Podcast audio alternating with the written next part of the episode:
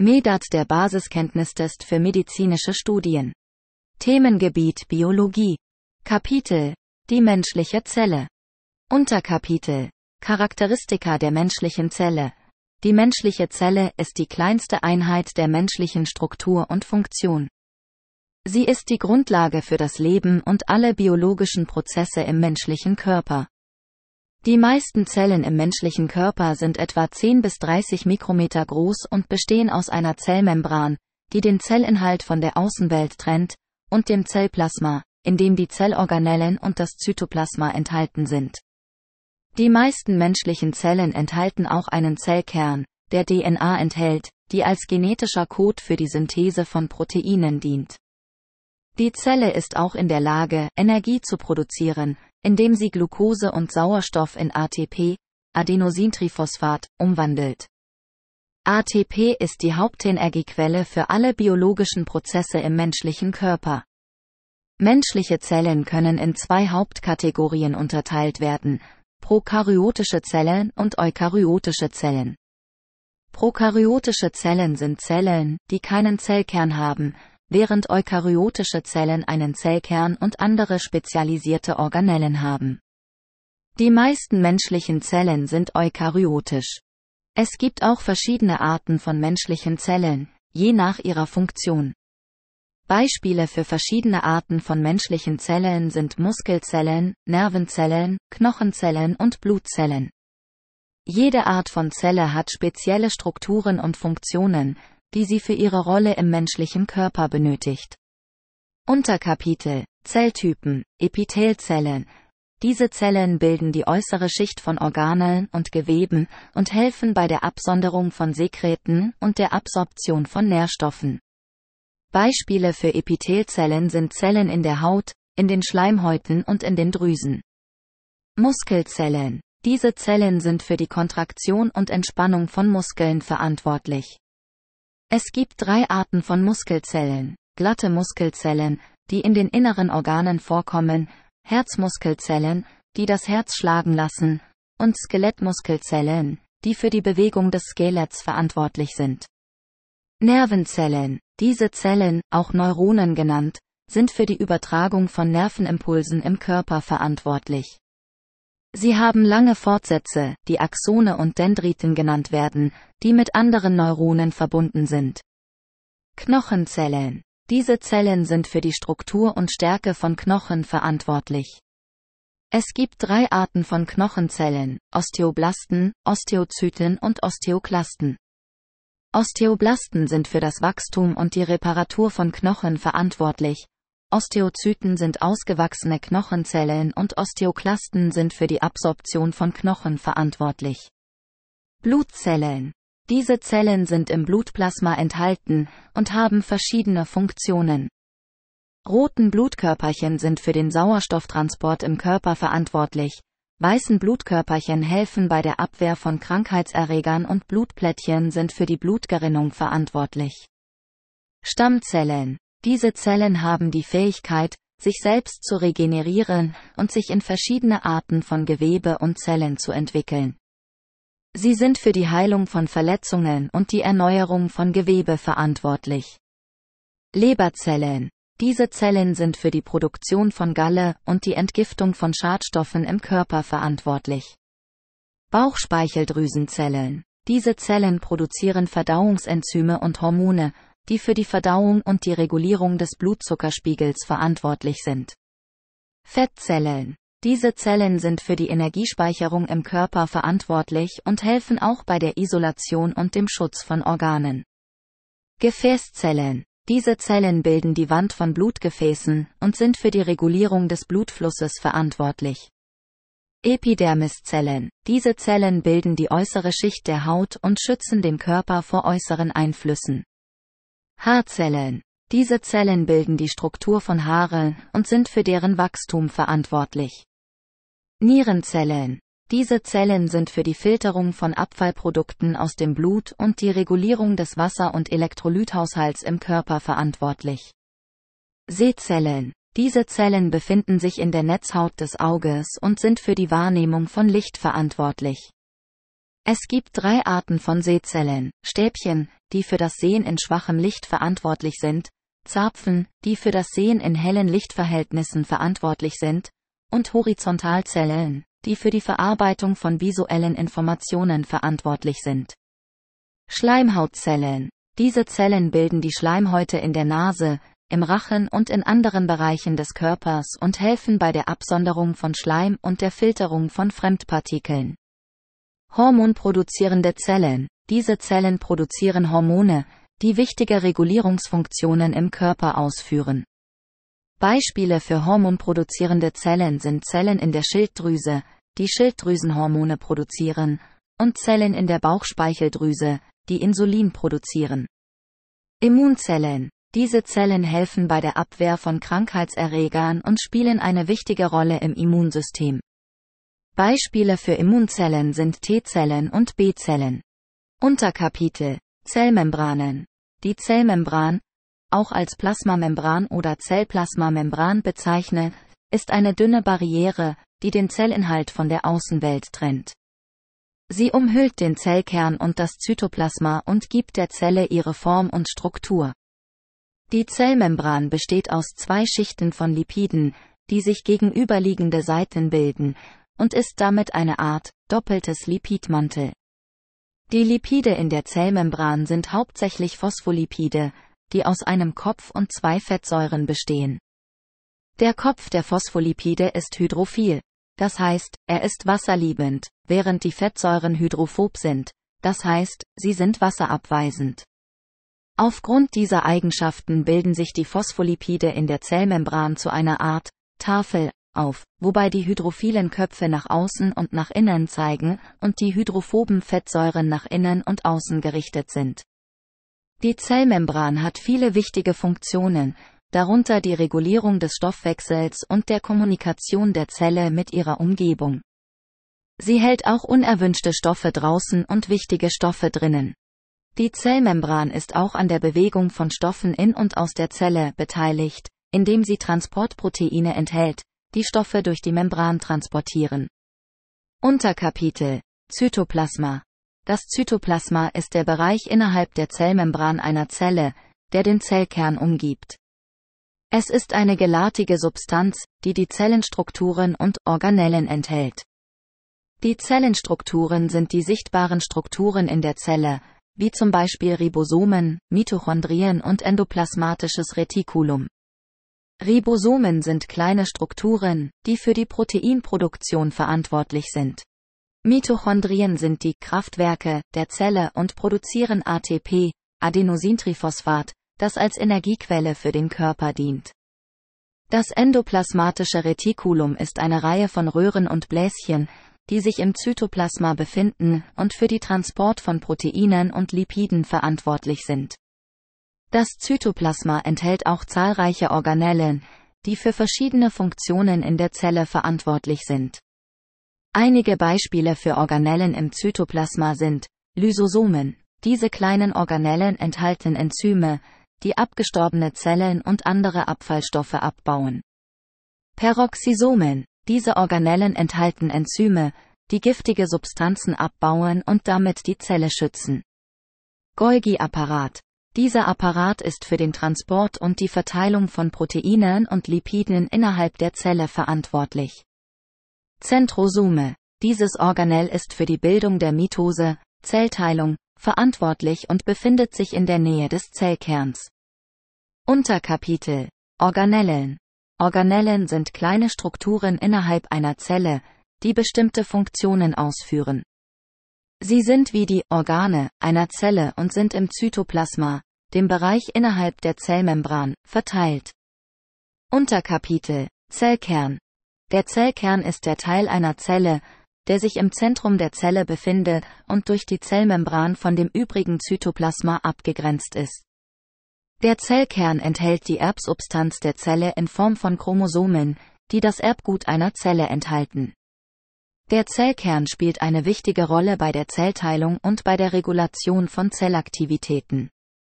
Der Zellkern hat auch eine Reihe von Organellen, die für verschiedene Funktionen verantwortlich sind. Einige Beispiele für Organellen im Zellkern sind Nukleolus. Dieses Organell ist für die Produktion von Ribosomen verantwortlich. Kernmembran. Diese Membran umhüllt den Zellkern und hält ihn von dem übrigen Zytoplasma getrennt. Chromosomen. Diese Strukturen enthalten das Erbgut der Zelle in Form von DNA, Deoxyribonukleinsäure. Nukleoprotein. Diese Strukturen sind die Bausteine von Chromosomen und bestehen aus Proteinen und DNA. Der Zellkern spielt eine wichtige Rolle in vielen wichtigen Prozessen im menschlichen Körper, darunter der Zellteilung, der Regulation von Zellaktivitäten und der Synthese von Proteinen. Unterkapitel Mitochondrien. Mitochondrien sind kleine Organellen, die im Zytoplasma von Zellen vorkommen. Sie sind auch als Kraftwerke der Zelle bekannt, da sie ATP, Adenosintriphosphat, produzieren, das als Energiequelle für den Körper dient. ATP wird von vielen Zellen im Körper für viele verschiedene Funktionen verwendet, wie zum Beispiel die Kontraktion von Muskelzellen und die Aktivierung von Enzymen. Die Mitochondrien sind auch für den Abbau von Nahrungsmitteln und Sauerstoff zu ATP verantwortlich. Sie nehmen dazu Sauerstoff auf und verwenden ihn, um die Energie in ATP umzuwandeln. Der Prozess, bei dem ATP produziert wird, wird als Atmungskette bezeichnet. Die Mitochondrien haben auch eine wichtige Rolle bei der Apoptose, dem programmierten Zelltod, der in vielen Fällen wichtig ist, um den Körper von beschädigten oder überflüssigen Zellen zu befreien. Die Mitochondrien haben auch ihre eigene DNA und sind in der Lage, sich selbst zu replizieren. Sie werden auch von einer eigenen Membran umgeben, die sie von dem übrigen Zytoplasma trennt. Unterkapitel Endoplasmatisches Retikulum Das endoplasmatische Retikulum R ist ein Netzwerk von Röhren und Bläschen im Zytoplasma von Zellen, das sich um den Zellkern herum befindet. Es gibt zwei Arten von endoplasmatischem Retikulum. Das glatte endoplasmatische Retikulum, SER, und das ruköse endoplasmatische Retikulum, RER. Das glatte endoplasmatische Retikulum, SER, ist für die Synthese von Lipiden verantwortlich und enthält Enzyme, die fettähnliche Moleküle produzieren. Das ruköse endoplasmatische Retikulum, RER, ist für die Synthese von Proteinen verantwortlich und enthält Ribosomen, die an der Proteinproduktion beteiligt sind. Das endoplasmatische Retikulum ist auch an der Transport von Proteinen und Lipiden beteiligt. Proteinmoleküle, die von Ribosomen synthetisiert werden, werden an das ruköse endoplasmatische Retikulum übertragen, wo sie modifiziert und anschließend an ihre Zielorte im Körper transportiert werden. Das endoplasmatische Retikulum ist auch an der Detoxifikation von Giftstoffen beteiligt und enthält Enzyme, die giftige Substanzen abbauen. Ich hoffe, dass diese Informationen hilfreich sind. Wenn Sie weitere Fragen haben, zögern Sie nicht, mich zu fragen. Unterkapitel Golgi-Apparat Der Golgi-Apparat, auch als Golgi-Komplex oder Golgi-Apparat bezeichnet, ist ein Organell in Zellen, das für den Transport und die Verteilung von Proteinen und Lipiden innerhalb der Zelle verantwortlich ist. Er befindet sich im Zytoplasma und besteht aus einer Reihe von Flattentaschen, die miteinander verbunden sind und die Transportproteine und andere Moleküle enthalten. Der Golgi-Apparat sortiert und verpackt die Transportproteine und andere Moleküle und leitet sie an ihre Zielorte weiter. Diese Zielorte können innerhalb der Zelle sein, zum Beispiel die Membranen von Organellen, oder außerhalb der Zelle, zum Beispiel die Zellmembran. Der Golgi-Apparat ist auch an der Synthese von Lipiden beteiligt und enthält Enzyme, die Lipide produzieren. Unterkapitel Lysosomen, Endosomen, Peroxisomen. Lysosomen sind kleine Organellen in Zelle, die Enzyme enthalten, die abgestorbene Zellen und andere Abfallstoffe abbauen. Sie werden von Golgi-Apparaten produziert und enthalten Enzyme, die alle möglichen Substanzen abbauen können, einschließlich Proteinen, Lipiden, Nukleinsäuren und Polysacchariden. Endosomen sind kleine Vesikel, die von Zellen produziert werden, um Stoffe aus der Außenwelt aufzunehmen. Sie werden von der Zellmembran produziert und können Stoffe wie Nährstoffe, Hormone und Rezeptoren enthalten. Peroxisomen sind kleine Organellen, die Enzyme enthalten, die giftige Substanzen abbauen und damit die Zelle schützen. Sie enthalten auch Enzyme, die Sauerstoff verwenden, um giftige Substanzen abzubauen. Unterkapitel Ribosomen Ribosomen sind kleine Strukturen in Zellen, die für die Proteinproduktion verantwortlich sind. Sie bestehen aus Proteinen und RNA, Ribonukleinsäure, und befinden sich im Zytoplasma von Zellen oder an der Innenseite von Organellen wie dem endoplasmatischen Retikulum. Die Ribosomen lesen die Informationen in der DNA, Deoxyribonukleinsäure, und nutzen sie, um Proteine nach einem bestimmten Code zu synthetisieren.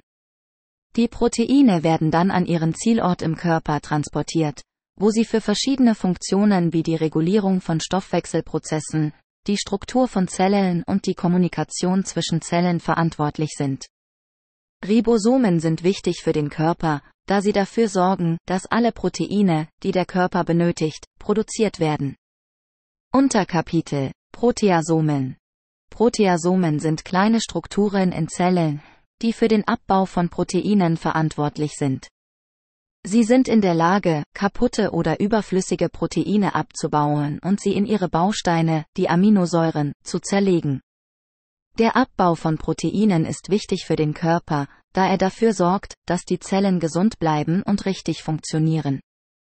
Proteasomen bestehen aus Proteinen und befinden sich im Zytoplasma von Zellen.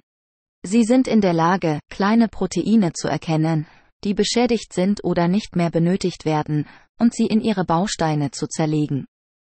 Dieser Prozess hilft, den Körper von beschädigten oder überflüssigen Proteinen zu befreien. Proteasomen spielen auch eine wichtige Rolle bei der Regulierung von Zellaktivitäten, indem sie Proteine abbauen.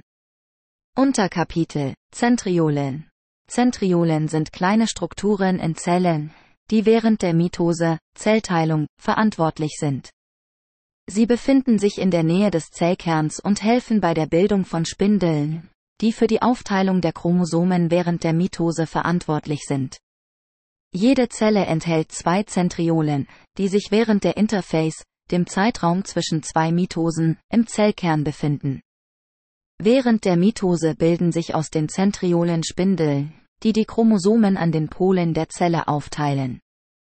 Die Zentriolen sind auch für die Bildung von Zellhäuten bei bestimmten Zellen wie beispielsweise Spermien verantwortlich. Unterkapitel Zytoskelett Das Zytoskelett ist ein Netzwerk von Filamenten im Zytoplasma von Zellen, das für die Struktur und die Form der Zellen verantwortlich ist.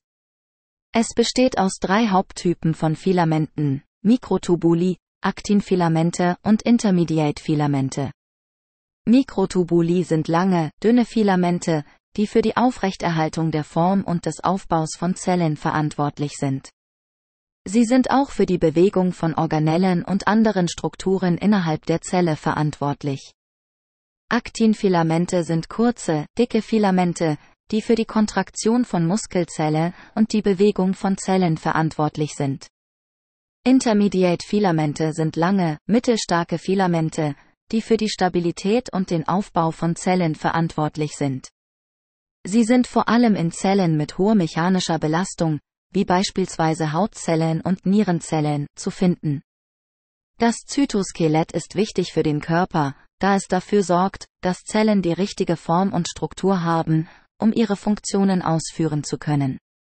Unterkapitel Zellkontakte Zellkontakte sind Strukturen, die Zellen miteinander verbinden und ihnen ermöglichen, miteinander zu kommunizieren und zusammenzuarbeiten.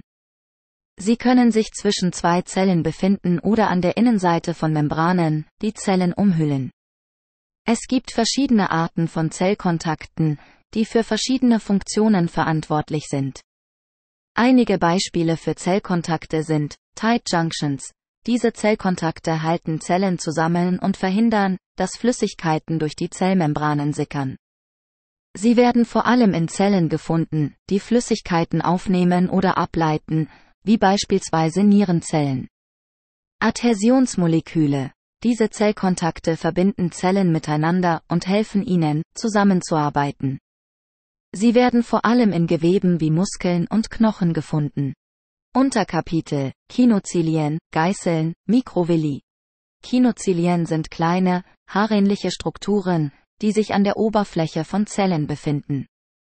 Sie bewegen sich in regelmäßigen Abständen hin und her und helfen Zellen bei der Fortbewegung. Kinozilien werden vor allem in Zellen gefunden, die Flüssigkeiten aufnehmen oder ableiten, wie beispielsweise Nierenzellen und Epithelzellen. Geißeln sind lange, haarähnliche Strukturen, die sich an der Oberfläche von Zellen befinden. Sie bewegen sich in regelmäßigen Abständen hin und her und helfen Zellen bei der Fortbewegung. Geißeln werden vor allem in Zellen gefunden, die sich schnell fortbewegen müssen, wie beispielsweise Spermien und Bakterien. Mikrovilli sind lange, haarähnliche Strukturen, die sich an der Oberfläche von Zellen befinden. Sie sind kleiner als Kinozilien und Geißeln und werden vor allem in Zellen gefunden, die Flüssigkeiten aufnehmen oder ableiten, wie beispielsweise Epithelzellen. Unterkapitel Stofftransport Der Stofftransport ist der Prozess, bei dem Stoffe innerhalb von Zellen oder zwischen Zellen transportiert werden. Dieser Prozess ist wichtig, um den Körper mit den Stoffen zu versorgen, die er benötigt, und um Abfallstoffe zu entfernen. Es gibt verschiedene Arten von Stofftransport, die in Zellen stattfinden können. Diffusion die Diffusion ist der Transport von Stoffen durch den Zellkern aufgrund von Konzentrationsunterschieden. Stoffe bewegen sich von einer Region hoher Konzentration zu einer Region niedriger Konzentration, bis sich die Konzentrationen ausgeglichen haben. Osmose. Die Osmose ist der Transport von Wasser durch Zellmembranen aufgrund von Konzentrationsunterschieden. Wasser bewegt sich von einer Region hoher Konzentration von Wasser zu einer Region niedriger Konzentration von Wasser, bis sich die Konzentrationen ausgeglichen haben. Aktiver Transport. Der aktive Transport ist der Transport von Stoffen durch Zellmembrane gegen einen Konzentrationsgradienten. Dieser Prozess erfordert Energie und wird von Transportproteinen in der Membran unterstützt. Unterkapitel Zellteilung die Zellteilung ist der Prozess, bei dem sich eine Zelle in zwei Tochterzellen teilt. Dieser Prozess ist wichtig, um den Körper mit neuen Zellen zu versorgen und um Wachstum und Reparatur von Geweben zu ermöglichen. Es gibt zwei Arten von Zellteilung, die Mitose und die Meios. Die Mitose ist der Prozess, bei dem sich eine Zelle in zwei identische Tochterzellen teilt. Die Mitose ist der Hauptprozess der Zellteilung und wird vor allem in Zellen verwendet, die sich schnell teilen, wie beispielsweise Zellen in der Wachstumsphase oder Zelle, die beschädigt wurden und repariert werden müssen. Die Meios ist der Prozess, bei dem sich eine Zelle in vier nicht identische Tochterzellen teilt. Die Meios wird vor allem in Geschlechtszellen verwendet und ist für die Fortpflanzung verantwortlich. Unterkapitel Zelltod der Zelltod ist der Prozess, bei dem Zellen absterben. Dieser Prozess ist wichtig, um den Körper von beschädigten oder überflüssigen Zellen zu befreien und um das Gleichgewicht im Körper aufrechtzuerhalten. Es gibt zwei Haupttypen von Zelltod, den programmierten Zelltod, auch bekannt als Apoptose, und den unprogrammierten Zelltod, auch bekannt als Nekrose. Der programmierte Zelltod ist ein normaler Prozess, der bei der Entwicklung und dem Wachstum von Organismen stattfindet. Bei der Apoptose sterben Zellen ab, wenn sie beschädigt sind oder nicht mehr benötigt werden. Dieser Prozess wird von bestimmten Enzymen gesteuert, die die Zellen abbauen und ihre Bestandteile recyceln. Der unprogrammierte Zelltod ist ein unkontrollierter Prozess, der bei Schäden oder Entzündungen im Körper stattfindet. Bei der Nekrose sterben Zellen ab, wenn sie nicht mehr genügend Sauerstoff oder Nährstoffe bekommen, oder wenn sie von toxischen Substanzen betroffen sind. Der unprogrammierte Zelltod kann zu Schäden an Geweben führen. Der unprogrammierte Zelltod kann zu Schäden an Geweben führen. Ich hoffe, dir gefällt dieser Podcast und du kommst beim Lernen gut voran. Falls du weitere Lernhilfen benötigst oder dich einfach revanchieren möchtest, dann empfehle diesen Podcast gerne deinen Freunden oder kaufe liebend gerne mein dazu passendes Buch. Den Link dazu findest du in der Beschreibung oder unter www.amazon.de-dp-b0brlvrtmw. Jeder Kauf und jede Empfehlung finanzieren dieses Projekt. In den nächsten Wochen und Monaten versuche ich weitere Studien und aber genug mit den Almosen und zurück zum Medat und meiner Roboterstimme. Medat der Basiskenntnistest für medizinische Studien. Themengebiet Biologie. Kapitel Der menschliche Körper. Unterkapitel Gewebe.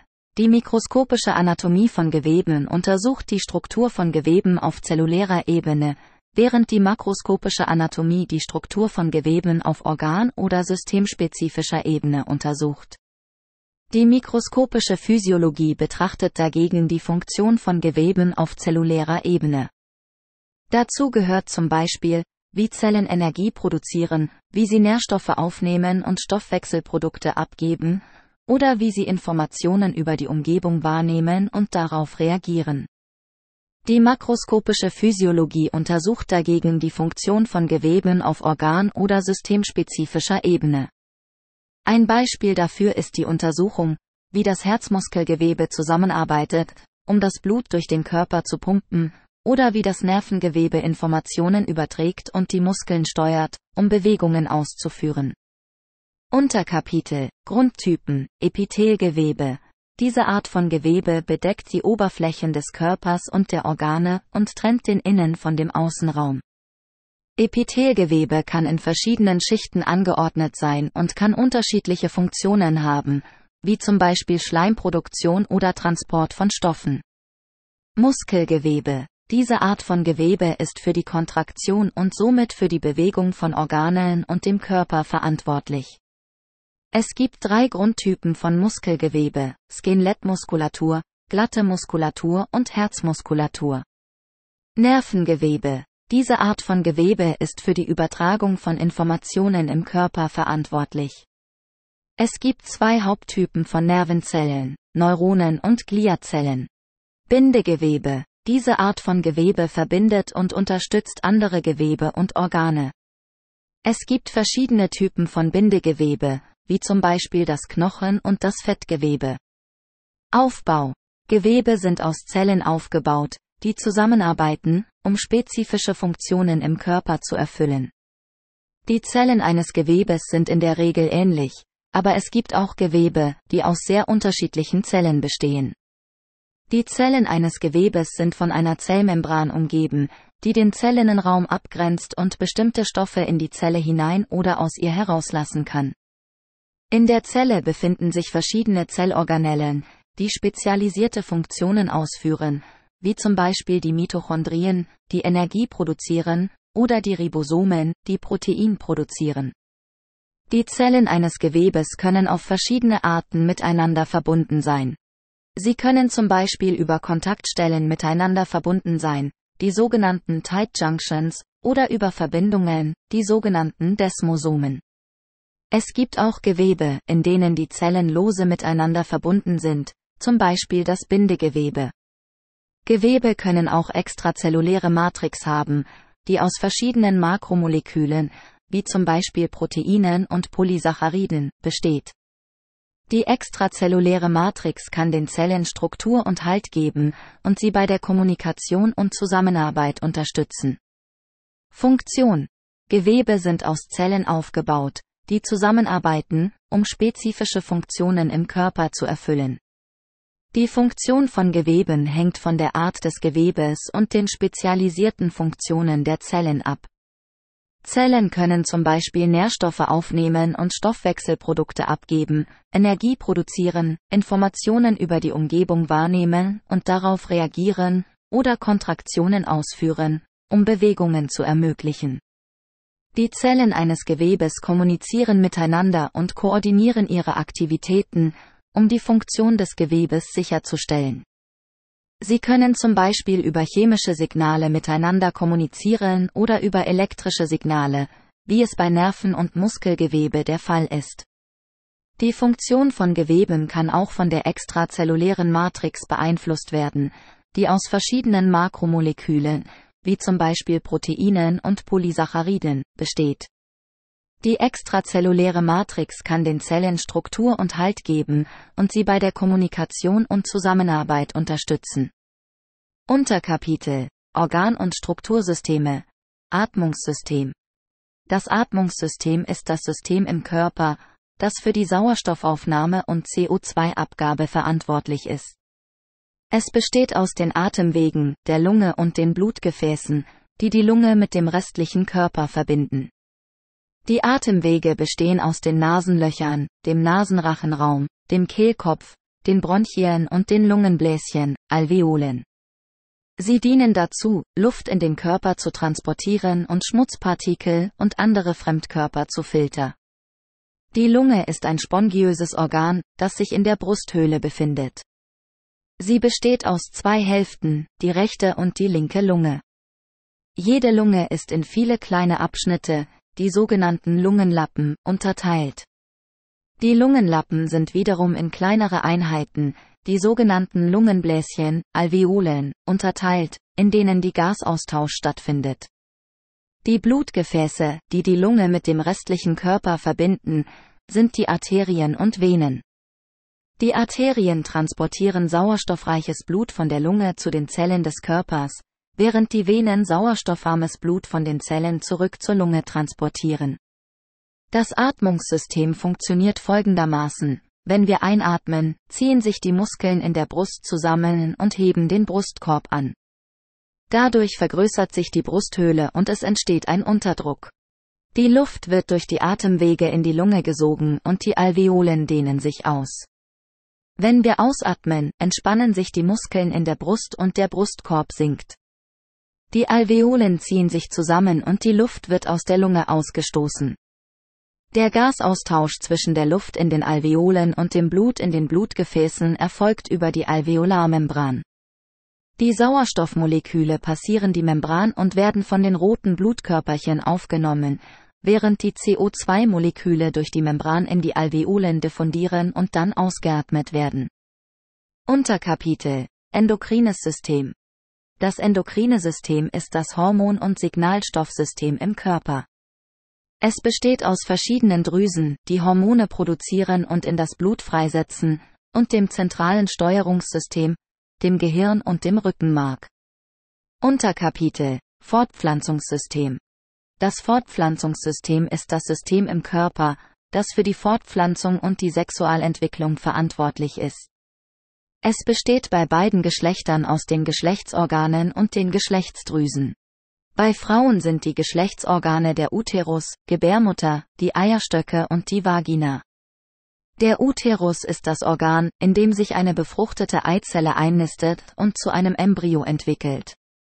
Die Eierstöcke produzieren die Eizellen und die Hormone Östrogen und Progesteron, die für die Regulierung des Menstruationszyklus und die Fortpflanzungsfähigkeit verantwortlich sind.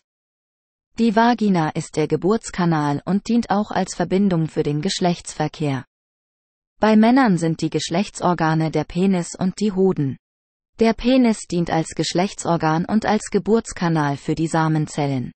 Die Hoden produzieren die Samenzellen und das Hormon Testosteron, das für die Entwicklung der männlichen Geschlechtsmerkmale und die Fortpflanzungsfähigkeit verantwortlich ist. Unterkapitel Männliche Geschlechtsorgane, Spermien die männlichen Geschlechtshormone sind Testosteron und Androgene. Testosteron ist das wichtigste männliche Geschlechtshormon und wird hauptsächlich von den Hoden produziert, aber auch in geringeren Mengen von den Nebennieren und der Hirnanhangsdrüse.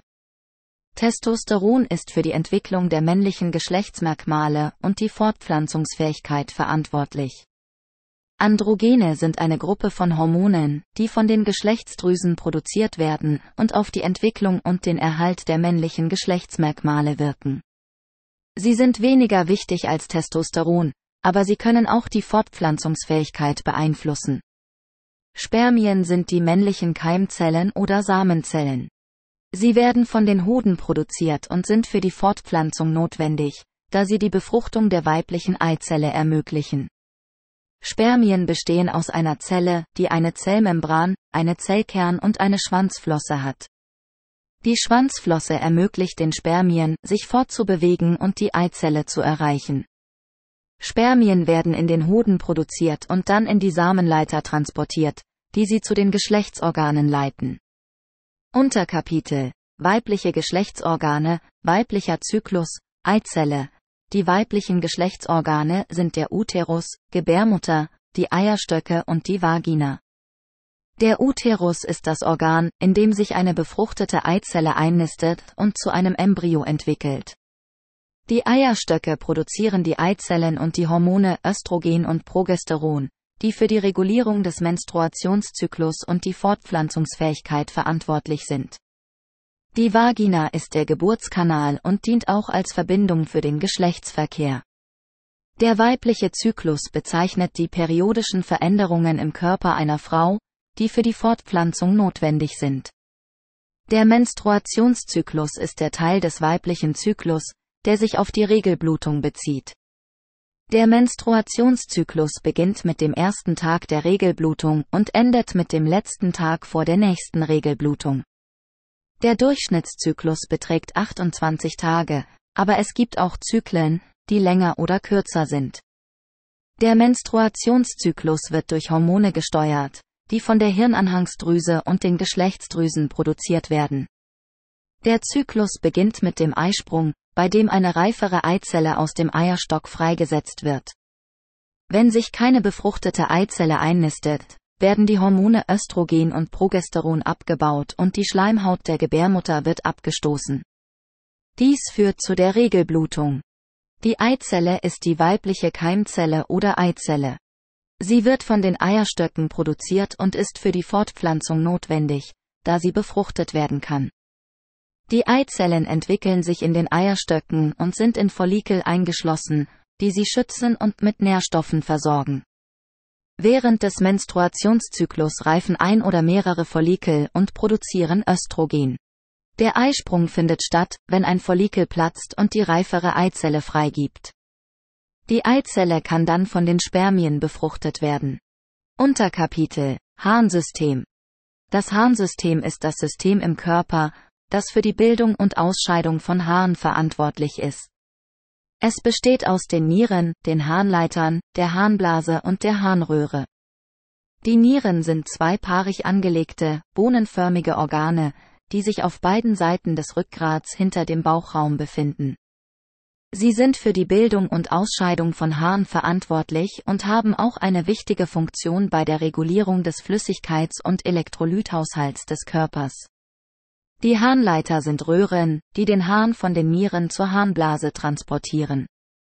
Die Harnblase ist ein Muskelsack, der sich in der Beckenregion befindet und den Harn aufnimmt, bis er ausgeschieden wird. Die Harnröhre ist ein kurzes Röhrchen, das den Hahn von der Harnblase zur äußeren Geschlechtsöffnung transportiert. Das Harnsystem funktioniert folgendermaßen. Die Nieren filtern das Blut und entfernen überschüssige Flüssigkeit, Elektrolyte und Abfallstoffe, die dann in Form von Harn ausgeschieden werden. Der Hahn wird dann durch die Harnleiter zur Harnblase transportiert, wo er gespeichert wird, bis er ausgeschieden wird. Wenn die Harnblase voll ist, sendet sie ein Signal an das Gehirn, dass es Zeit ist, die Blase zu entleeren. Dann entspannt sich die Harnblase. Unterkapitel Herz-Kreislauf-System und Blut. Das Herz-Kreislauf-System ist das System im Körper, das für den Blutkreislauf und die Sauerstoffversorgung der Zellen verantwortlich ist. Es besteht aus dem Herz, den Blutgefäßen und dem Blut. Das Herz ist ein Muskel, der das Blut durch den Körper pumpt. Es besteht aus vier Kammern, den beiden Vorhöfen und den beiden Herzkammern. Die Vorhöfe sind die obersten Kammern und sind für die Aufnahme des Bluts verantwortlich. Die Herzkammern sind die unteren Kammern und sind für die Weiterleitung des Bluts verantwortlich. Das Herz pumpt das Blut durch die Blutgefäße, die Arterien und Venen. Die Arterien transportieren das sauerstoffreiche Blut vom Herzen weg, während die Venen das sauerstoffarme Blut zum Herzen zurücktransportieren. Der Blutkreislauf bezeichnet den Weg, den das Blut im Körper nimmt. Das sauerstoffreiche Blut wird vom Herzen in die Arterien gepumpt und gelangt dann in die kleineren Gefäße, die Arteriolen. Von den Arteriolen aus gelangt das Blut in die Kapillaren, die winzigsten Blutgefäße im Körper, die sich an fast allen Zellen befinden. In den Kapillaren tauschen das Blut und die Zellen Sauerstoff und Nährstoffe aus. Das sauerstoffarme Blut wird dann von den Kapillaren in die Venolen geleitet, die wiederum in größere Venen übergehen. Die Venen transportieren das sauerstoffarme Blut zurück zum Herzen. Das Herz-Kreislauf-System hat die wichtige Aufgabe, Sauerstoff und Nährstoffe zu den Zellen zu transportieren und Abfallstoffe und Kohlenstoffdioxid von den Zellen zu entfernen. Es hilft auch, den Blutdruck im Körper zu regulieren und die Körpertemperatur zu kontrollieren. Blut ist eine körpereigene Flüssigkeit, die in den Blutgefäßen des Körpers zirkuliert. Es besteht aus Plasma, den Blutzellen und den Blutplättchen. Plasma ist eine gelbliche Flüssigkeit, die etwa 55 Prozent des Bluts ausmacht. Es besteht aus Wasser und verschiedenen Stoffen wie Eiweißen, Hormonen, Vitaminen, Enzymen und Elektrolyten. Die Blutzellen sind die Zellen, die im Blut enthalten sind. Es gibt drei Haupttypen von Blutzellen. Die roten Blutkörperchen, Erythrozyten, die weißen Blutkörperchen, Leukozyten, und die Blutplättchen, Thrombozyten. Die roten Blutkörperchen, Erythrozyten, sind für den Sauerstofftransport im Körper verantwortlich. Sie enthalten das Protein Hämoglobin, das Sauerstoff bindet und transportiert. Die weißen Blutkörperchen, Leukozyten, sind für das Immunsystem des Körpers verantwortlich und helfen, Infektionen zu bekämpfen. Es gibt verschiedene Arten von Leukozyten, die sich in ihrer Funktion unterscheiden. Die Blutplättchen, Thrombozyten, sind für die Blutgerinnung verantwortlich. Sie helfen, Verletzungen am Gefäßsystem zu reparieren und Blutungen zu stoppen. Das Blut hat die wichtige Aufgabe, Sauerstoff und Nährstoffe zu den Zellen zu transportieren und Abfallstoffe und Kohlenstoffdioxid von den Zellen zu entfernen. Es hilft auch, den Blutdruck im Körper zu regulieren und die Körpertemperatur zu kontrollieren. Unterkapitel Immunsystem Das Immunsystem ist das System im Körper, das dafür verantwortlich ist, den Körper vor Krankheitserregern und anderen Schadstoffen zu schützen. Es besteht aus verschiedenen Organen, Zellen und Stoffen, die zusammenarbeiten, um den Körper gesund zu halten. Die wichtigsten Bestandteile des Immunsystems sind die Lymphknoten, die Thymusdrüse, die Milz, die lymphatischen Organe und die weißen Blutkörperchen, Leukozyten.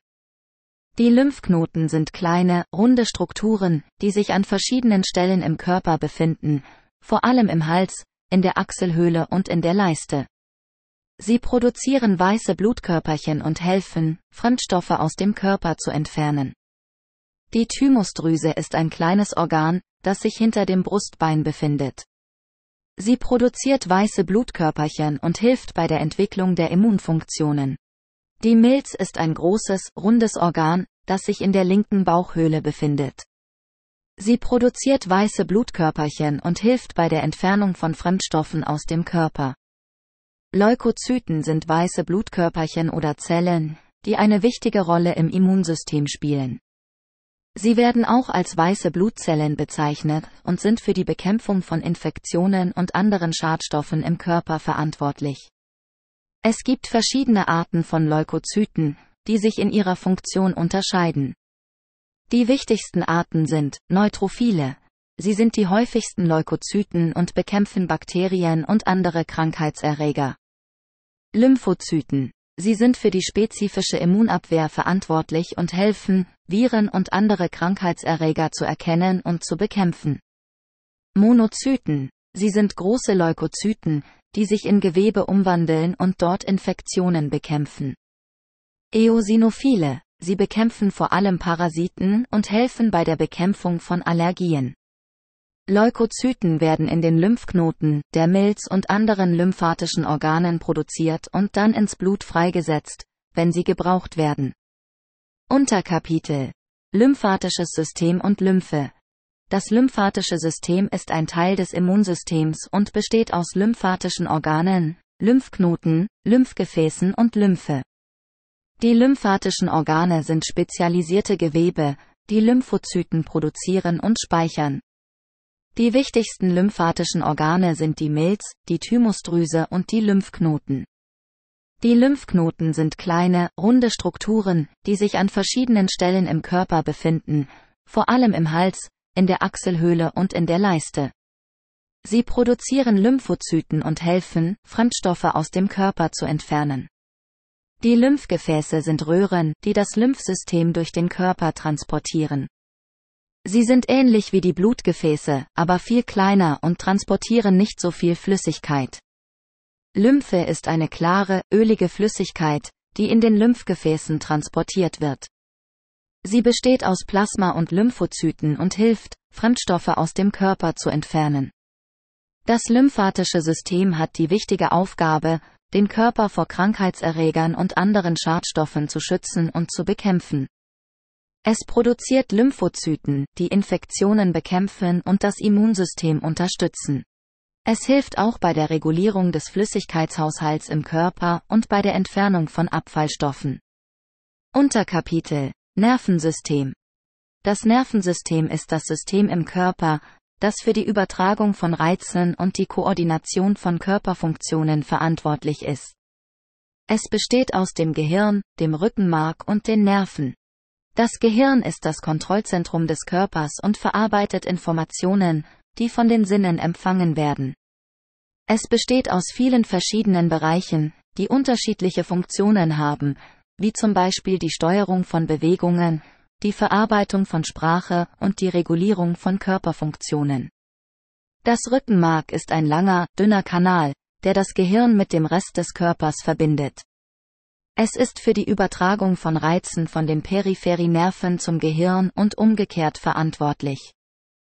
Die Nerven sind Faserbündel, die das Gehirn und das Rückenmark mit den Muskeln und Organen im Körper verbinden. Sie übertragen Reize von den Sinnen zum Gehirn und von dem Gehirn zu den Muskeln und Organen. Das Nervensystem funktioniert folgendermaßen, wenn ein Reiz, zum Beispiel ein Schmerz, eintrifft, wird er von den Nerven zum Gehirn und dem Rückenmark übertragen.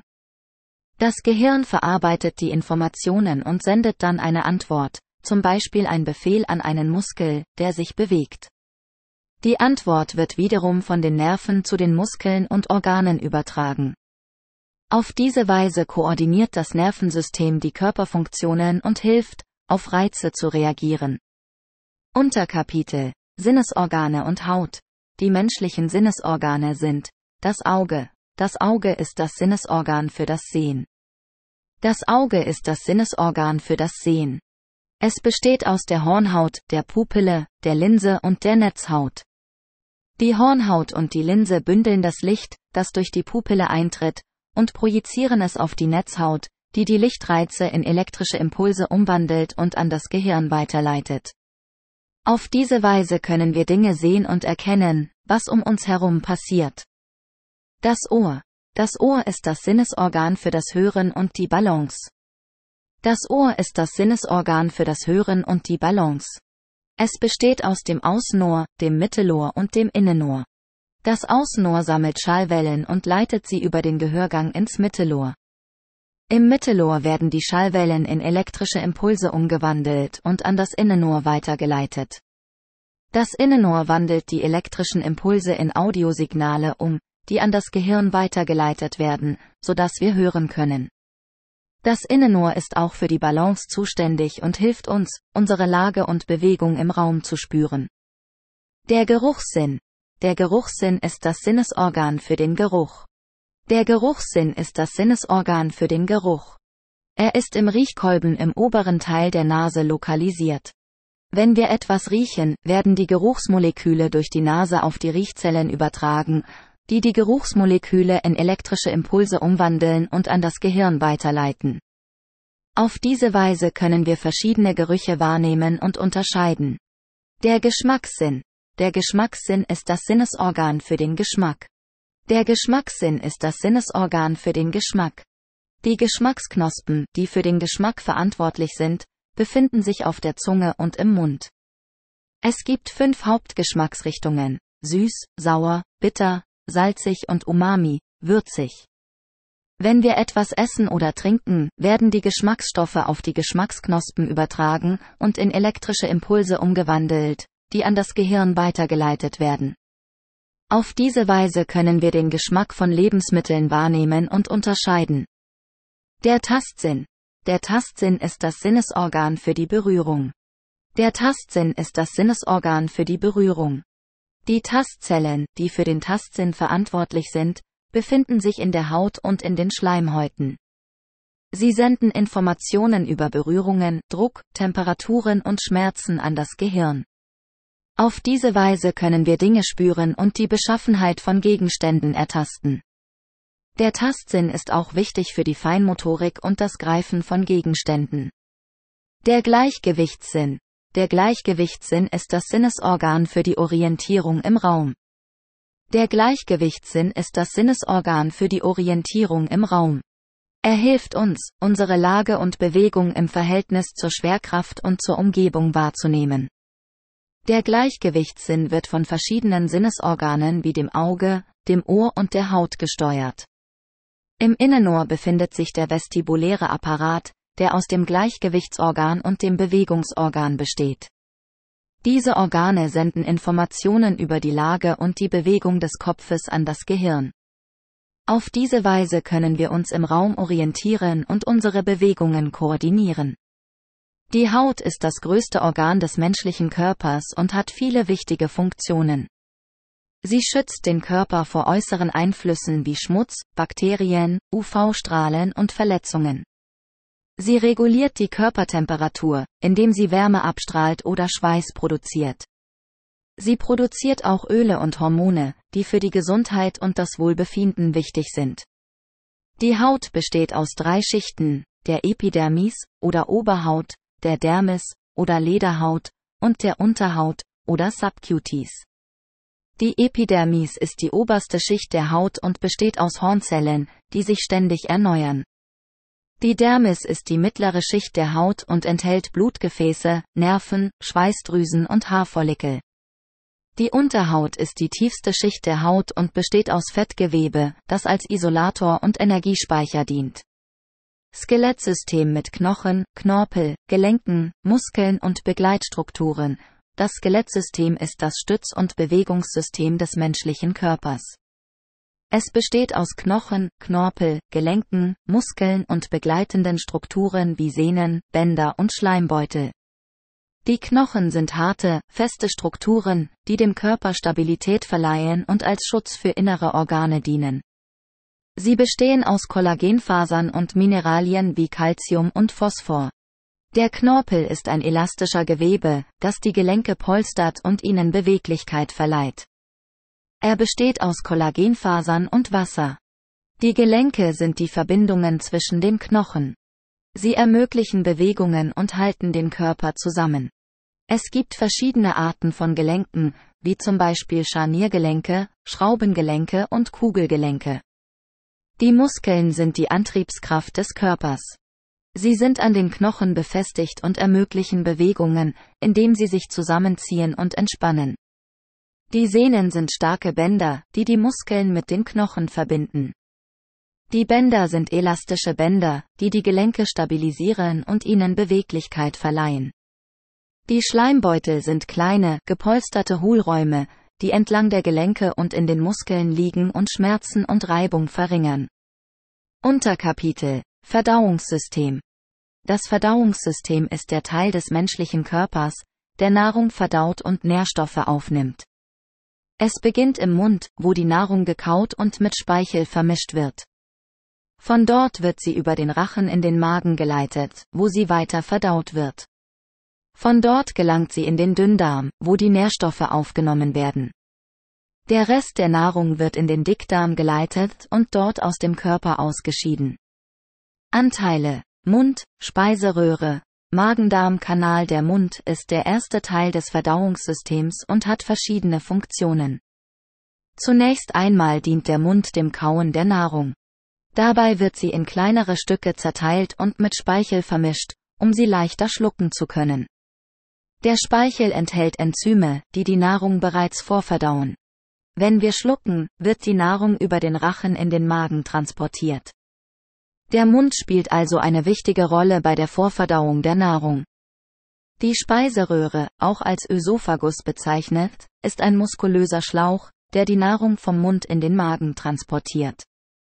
Wenn wir schlucken, öffnet sich der Schließmuskel am unteren Ende der Speiseröhre und die Nahrung gelangt in den Magen. Der Schließmuskel verhindert, dass Nahrung oder Magensäure aus dem Magen in die Speiseröhre zurückfließen. Die Speiseröhre ist also ein wichtiger Teil des Verdauungssystems, da sie dafür sorgt, dass die Nahrung in den Magen gelangt und dass keine Säure oder Nahrung zurück in die Speiseröhre gelangt. Der Magen-Darm-Kanal, auch als Gastrointestinaltrakt oder Verdauungstrakt bezeichnet, ist der Teil des menschlichen Körpers, der für die Verdauung von Nahrung und die Aufnahme von Nährstoffen zuständig ist. Der Magen-Darm-Kanal beginnt im Mund und endet am Anus. Er besteht aus dem Mund, Rachen, Speiseröhre, Magen, Dünndarm, Dickdarm und Anus. In diesen Organen wird die Nahrung verdaut und die Nährstoffe werden aufgenommen. Der Magen-Darm-Kanal spielt eine wichtige Rolle im menschlichen Körper, da er dafür sorgt, dass wir die Nährstoffe aufnehmen, die wir für das Wachstum und die Funktion unseres Körpers benötigen. Unterkapitel Anhangsdrüsen, Leber, Gallenblase, Bauchspeicheldrüse Anhangsdrüsen sind Organe, die an den Verdauungstrakt angehängt sind, aber nicht direkt Teil davon sind. Die Leber, die Gallenblase und die Bauchspeicheldrüse sind alle Anhangsdrüsen, die wichtige Funktionen im menschlichen Körper haben. Die Leber ist eine große Anhangsdrüse, die für viele wichtige Funktionen im Körper verantwortlich ist. Sie produziert Galle, die bei der Verdauung von Fetten hilft, und sie hilft auch bei der Regulierung von Stoffwechselprozessen im Körper. Die Gallenblase ist ein kleines, sackförmiges Organ, das unter der Leber liegt. Sie speichert die von der Leber produzierte Galle und gibt sie bei Bedarf in den Dünndarm ab, um die Verdauung von Fetten zu unterstützen. Die Bauchspeicheldrüse ist eine Anhangsdrüse, die Insulin produziert, ein Hormon, das den Blutzuckerspiegel im Körper reguliert. Sie liegt hinter dem Magen und ist auch an der Verdauung von Nahrung beteiligt, indem sie Enzyme produziert, die bei der Verdauung von Proteinen, Fetten und Kohlenhydraten helfen. Enzyme produziert, die bei der Verdauung von Proteinen, Fetten und Kohlenhydraten helfen. Ich hoffe, dir gefällt dieser Podcast und du kommst beim Lernen gut voran. Falls du weitere Lernhilfen benötigst oder dich einfach revanchieren möchtest, dann empfehle diesen Podcast gerne deinen Freunden oder kaufe liebend gerne mein dazu passendes Buch. Den Link dazu findest du in der Beschreibung oder unter www.amazon.de-dp-b0brlvrtmw Jeder Kauf und jede Empfehlung finanzieren dieses Projekt. In den nächsten Wochen und Monaten versuche ich weitere Studien, und aber genug mit den Almosen und zurück zum Medat und meiner Roboterstimme. Medat der Basiskenntnistest für medizinische Studien. Themengebiet Biologie. Kapitel. Grundlagen der Frühentwicklung des Menschen. Unterkapitel. Befruchtung bis Einnistung. Die Befruchtung ist der Prozess, bei dem eine Samenzelle und eine Eizelle zusammenkommen, um eine neue Person zu bilden. Die Samenzelle wird von dem Mann produziert und enthält die Hälfte der genetischen Informationen, die für die Entwicklung eines Menschen erforderlich sind. Die Eizelle wird von der Frau produziert und enthält ebenfalls die Hälfte der genetischen Informationen. Während des Geschlechtsverkehrs werden die Samenzellen in die Gebärmutter der Frau freigesetzt. Eine Samenzelle kann dann durch die Gebärmutter und den Eileiter in die Eizelle eindringen und sich mit ihr verbinden. Diese Verbindung wird als Befruchtung bezeichnet. Nach der Befruchtung einer Eizelle durch eine Samenzelle beginnt die Eizelle, sich zu teilen und sich in Richtung der Gebärmutter zu bewegen. Dieser Prozess wird als Embryonaltransport bezeichnet. Während des Embryonaltransports durchläuft die befruchtete Eizelle verschiedene Entwicklungsstadien und wandelt sich in eine blastozystische Form um, die aus einer inneren Zellmasse und einer äußeren Hülle besteht. Die blastozystische Form wandert dann durch den Eileiter in Richtung der Gebärmutter. Sobald sie die Gebärmutter erreicht hat, beginnt sie, sich in die Gebärmutterschleimhaut einzunisten. Dieser Prozess der Einnistung wird auch als Implantation bezeichnet. Während der Implantation bohrt sich die blastozystische Form in die Gebärmutterschleimhaut und bildet dort Wurzeln, die sie mit Nährstoffen und Sauerstoff versorgen. Sobald sie sich erfolgreich eingenistet hat, beginnt sie, sich zu einem Embryo zu entwickeln.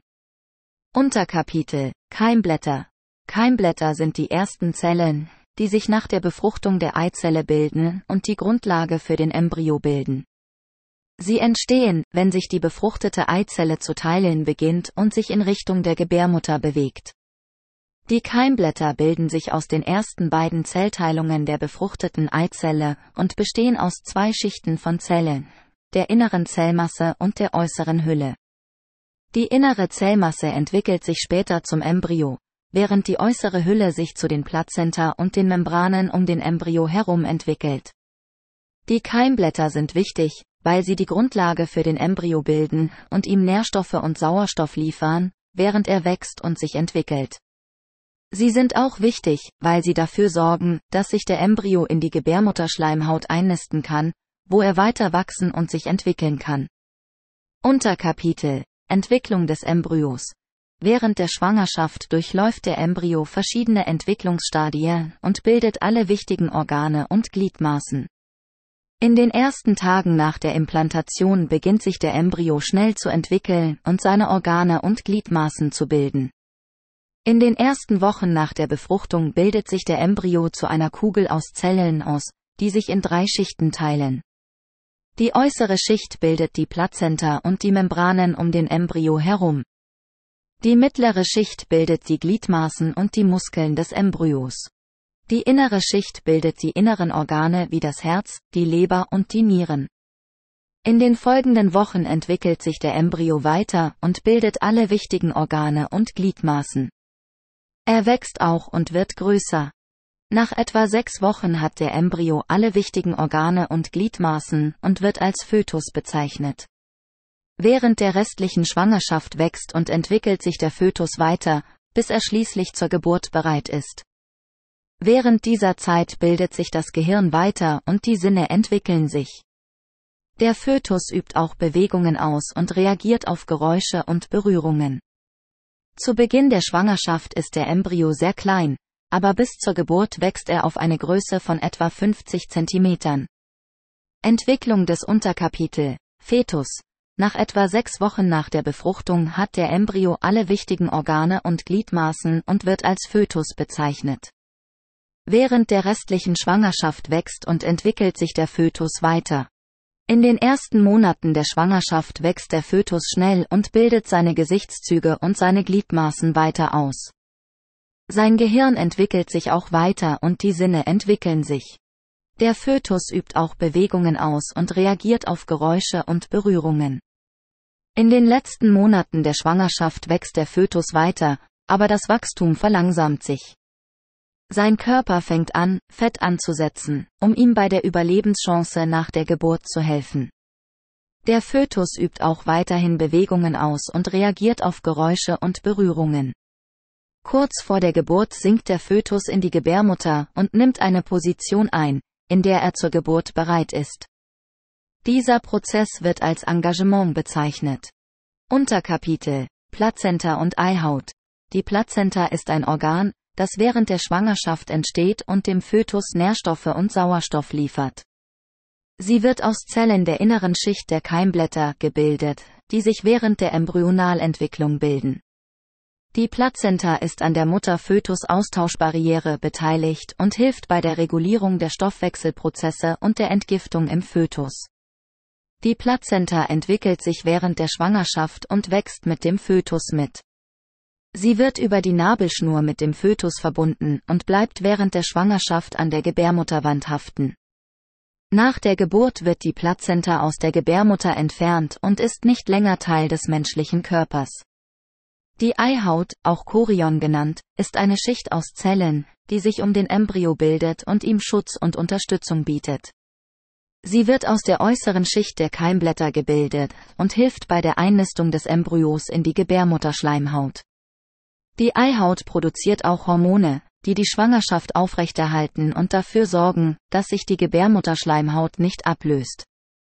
Die Eihaut entwickelt sich zusammen mit dem Embryo und wächst mit ihm mit. Sie bildet sich in den ersten Tagen nach der Befruchtung und hilft bei der Einnistung des Embryos in die Gebärmutterschleimhaut. Während der Schwangerschaft bleibt die Eihaut um den Embryo herum und schützt ihn vor Verletzungen. Nach der Geburt wird die Eihaut nicht länger gebraucht und wird abgestoßen. Gestoßen. Ich hoffe, dir gefällt dieser Podcast und du kommst beim Lernen gut voran. Falls du weitere Lernhilfen benötigst oder dich einfach revanchieren möchtest, Dann empfehle diesen Podcast gerne deinen Freunden oder kaufe liebend gerne mein dazu passendes Buch. Den Link dazu findest du in der Beschreibung oder unter www.amazon.de-dp-b0brlvrtmw Jeder Kauf und jede Empfehlung finanzieren dieses Projekt.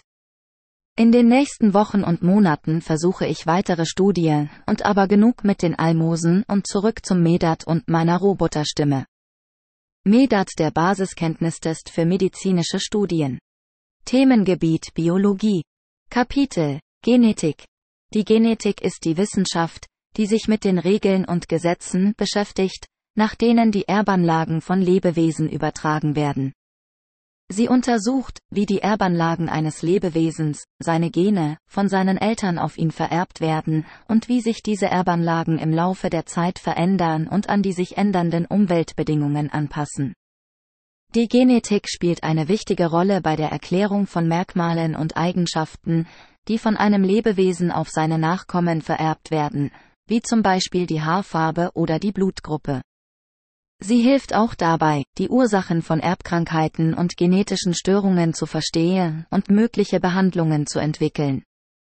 Die Genetik nutzt die Erkenntnisse der Biochemie, der Zellbiologie und der Molekularbiologie, um die Funktionsweise von Genen und ihren Einfluss auf die Entwicklung und das Verhalten von Lebewesen zu verstehen.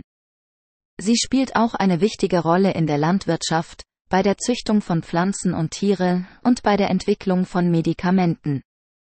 Unterkapitel Mendelsche Regeln Die Mendelschen Regeln sind die Grundlagen der Erblichkeit und beschreiben, wie sich die Merkmale von Lebewesen auf ihre Nachkommen übertragen.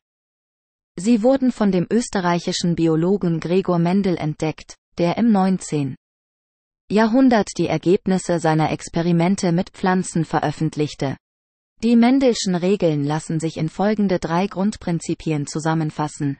Das Prinzip der Segregation, jedes Lebewesen trägt zwei Kopien jedes Gens, eine von jedem Elternteil. Während der Fortpflanzung werden diese Kopien getrennt, so dass jedes Nachkommen nur eine Kopie jedes Gens erhält. Das Prinzip der Dominanz. Ein Gen kann entweder dominant oder rezessiv sein. Ein dominantes Gen überlagert immer das rezessive Gen und bestimmt das Aussehen oder die Eigenschaft, die das Lebewesen hat. Das Prinzip der unabhängigen Assortimentierung. Das Prinzip der unabhängigen Assortimentierung beschreibt, wie sich die Gene für verschiedene Merkmale während der Fortpflanzung miteinander verbinden. Es besagt, dass die Übertragung von Genen für verschiedene Merkmale unabhängig voneinander erfolgt. Das bedeutet, dass die Wahrscheinlichkeit, dass ein Nachkommen ein bestimmtes Gen für ein Merkmal erbt, nicht von der Wahrscheinlichkeit abhängt, dass es ein bestimmtes Gen für ein anderes Merkmal erbt. Das Prinzip der unabhängigen Assortimentierung ist wichtig, um zu verstehen, wie sich die Gene für verschiedene Merkmale miteinander kombinieren und wie die Wahrscheinlichkeit berechnet werden kann, dass ein Nachkommen bestimmte Merkmale erbt. Es hilft auch bei der Vorhersage der Wahrscheinlichkeit, dass bestimmte Merkmale in einer Familie auftreten werden. Unterkapitel Zellteilung die Zellteilung ist der Prozess, bei dem eine Zelle in zwei neue Zellen aufgeteilt wird. Es gibt zwei Arten von Zellteilungen, Mitose und Meiosis. Mitose. Die Mitose ist die häufigste Form der Zellteilung und findet in den meisten Zellen des menschlichen Körpers statt. Sie dient dazu, dass sich die Zellen vermehren und der Körper wachsen kann. Während der Mitose werden alle Chromosomen einer Zelle in zwei gleiche Hälften aufgeteilt so dass jede neue Zelle eine genaue Kopie der ursprünglichen Zelle ist. Meios. Die Meios ist eine spezielle Form der Zellteilung, die nur in bestimmten Zellen des menschlichen Körpers vorkommt, zum Beispiel in den Geschlechtszellen, Eizellen und Spermien. Sie dient dazu, die Anzahl der Chromosomen in der neuen Zelle zu halbieren und somit die genetische Vielfalt zu erhöhen. Während der Meios werden die Chromosomen nicht nur in zwei Hälften aufgeteilt, sondern es kommt auch zu einer Mischung der Gene, die auf den Chromosomen enthalten sind. Unterkapitel Chromosomentheorie der Vererbung Grundlagen Die Chromosomentheorie der Vererbung besagt, dass die Gene, die für bestimmte Eigenschaften verantwortlich sind, auf den Chromosomen enthalten sind und von einer Generation auf die nächste weitergegeben werden. Jeder Mensch hat 46 Chromosomen, die in 23 Chromosomenpaaren vorliegen. Eines jedes Chromosomenpaars stammt von der Mutter, das andere von dem Vater. Genkopplung. Die Genkopplung beschreibt die Tendenz von Genen, die auf demselben Chromosom vorliegen, immer gemeinsam weitervererbt zu werden. Dies bedeutet, dass, wenn zwei Gene auf demselben Chromosom vorliegen, die Wahrscheinlichkeit, dass sie gemeinsam weitervererbt werden, höher ist, als wenn sie auf unterschiedlichen Chromosomen vorliegen. Crossing Over. Das Crossing Over ist ein Prozess, der während der Meios stattfindet und dazu beiträgt, die genetische Vielfalt zu erhöhen. Während des Crossing Overs tauschen die Chromatiden, die sich während der Meios bilden, Teile ihres Erbmaterials aus. Dies führt dazu, dass jede neue Zelle eine einzigartige Kombination von Genen hat. Unterkapitel Nicht-chromosomale Vererbung Mitochondrien Die nicht-chromosomale Vererbung bezieht sich auf die Übertragung von Erbanlagen, die nicht auf den Chromosomen, sondern in anderen Teilen der Zelle enthalten sind. Ein Beispiel für nicht-chromosomale Vererbung ist die Übertragung von Erbanlagen, die in den Mitochondrien enthalten sind. Die Mitochondrien sind kleine Organellen, die in den Zellen des menschlichen Körpers vorkommen und für die Energiegewinnung verantwortlich sind. Sie besitzen eigene DNA und können somit Erbanlagen von einer Generation auf die nächste weitergeben. Allerdings gibt es einige wichtige Unterschiede zwischen der Vererbung von Chromosomen und der Vererbung von Mitochondrien. Zum Beispiel werden die Mitochondrien nur von der Mutter vererbt, da sie nur über das Ei weitergegeben werden und nicht über die Samenzellen. Auch sind die Mitochondrien nicht an die Regeln der Mendelschen Gesetze gebunden und können somit unabhängig von anderen Erbanlagen vererbt werden. Aufbau des Genoms bei Eukaryonten. Das Genom eines Eukaryonten ist das Gesamtset aller Erbanlagen einer Zelle oder eines Organismus. Es besteht aus DNA, die in Chromosomen enthalten ist und die Erbinformationen für die Entwicklung und Funktion der Zelle enthält. Eukaryonten sind Organismen, die Zellen mit einem Kern besitzen, zu denen beispielsweise Pflanzen, Tiere und Menschen gehören. Das Genom eines Eukaryonten ist aufgebaut aus DNA, die in Chromosomen enthalten ist. Jeder Mensch hat 46 Chromosomen, die in 23 Chromosomenpaaren vorliegen. Eines jedes Chromosomenpaars stammt von der Mutter, das andere von dem Vater. Die Chromosomen sind in verschiedene Abschnitte unterteilt, die als Gene bezeichnet werden. Jedes Gen enthält die Erbinformationen für eine bestimmte Eigenschaft oder Funktion. Das Genom eines Eukaryonten ist auch enthalten in den Mitochondrien, kleine Organellen, die in den Zellen des menschlichen Körpers vorkommen und für die Energiegewinnung verantwortlich sind. Die Mitochondrien besitzen eigene DNA und können somit Erbanlagen von einer Generation auf die nächste weitergeben. Unterkapitel Mutationen Mutationen sind Veränderungen in der DNA einer Zelle, die entweder spontan auftreten können oder durch externe Faktoren wie UV-Strahlung oder bestimmte Chemikalien verursacht werden. Mutationen können sowohl in den Chromosomen als auch in den Mitochondrien auftreten. Mutationen können in verschiedenen Formen auftreten, zum Beispiel als Substitution, Deletion oder Insertion. Eine Substitution bezieht sich auf die Ersetzung eines DNA-Bases durch eine andere. Eine Deletion bezieht sich auf das Weglassen eines oder mehrerer DNA-Bases. Eine Insertion bezieht sich auf das Hinzufügen von einem oder mehreren DNA-Bases. Mutationen können sowohl harmlos sein als auch zu gesundheitlichen Problemen führen. Einige Mutationen können zu einer Veränderung in der Funktion eines Gens führen, was zu bestimmten Eigenschaften oder Krankheiten beitragen kann. Andere Mutationen können jedoch auch dazu beitragen, dass sich ein Organismus an veränderte Umweltbedingungen anpassen kann. Genmutationen. Genmutationen sind Veränderungen in der DNA, die in einem bestimmten Gen auftreten. Sie können in verschiedenen Formen auftreten, zum Beispiel als Substitution, Deletion oder Insertion. Eine Substitution bezieht sich auf die Ersetzung eines DNA-Bases durch eine andere. Eine Deletion bezieht sich auf das Weglassen eines oder mehrerer DNA-Bases. Eine Insertion bezieht sich auf das Hinzufügen von einem oder mehreren DNA-Bases. Chromosomenmutationen. Chromosomenmutationen sind Veränderungen in der DNA, die auf den Chromosomen auftreten. Sie können in verschiedenen Formen auftreten, zum Beispiel als Inversion, Translokation oder Deletion. Eine Inversion bezieht sich auf die Umkehrung eines Abschnitts innerhalb eines Chromosoms. Eine Translokation bezieht sich auf das Verschieben eines Chromosoms oder eines Abschnitts eines Chromosoms auf ein anderes Chromosom. Eine Deletion bezieht sich auf das Weglassen eines Abschnitts eines Chromosoms. Genommutationen Genommutationen sind Veränderungen in der DNA, die das gesamte Genom betreffen. Sie können in verschiedenen Formen auftreten, zum Beispiel als Duplikation, Deletion oder Translokation.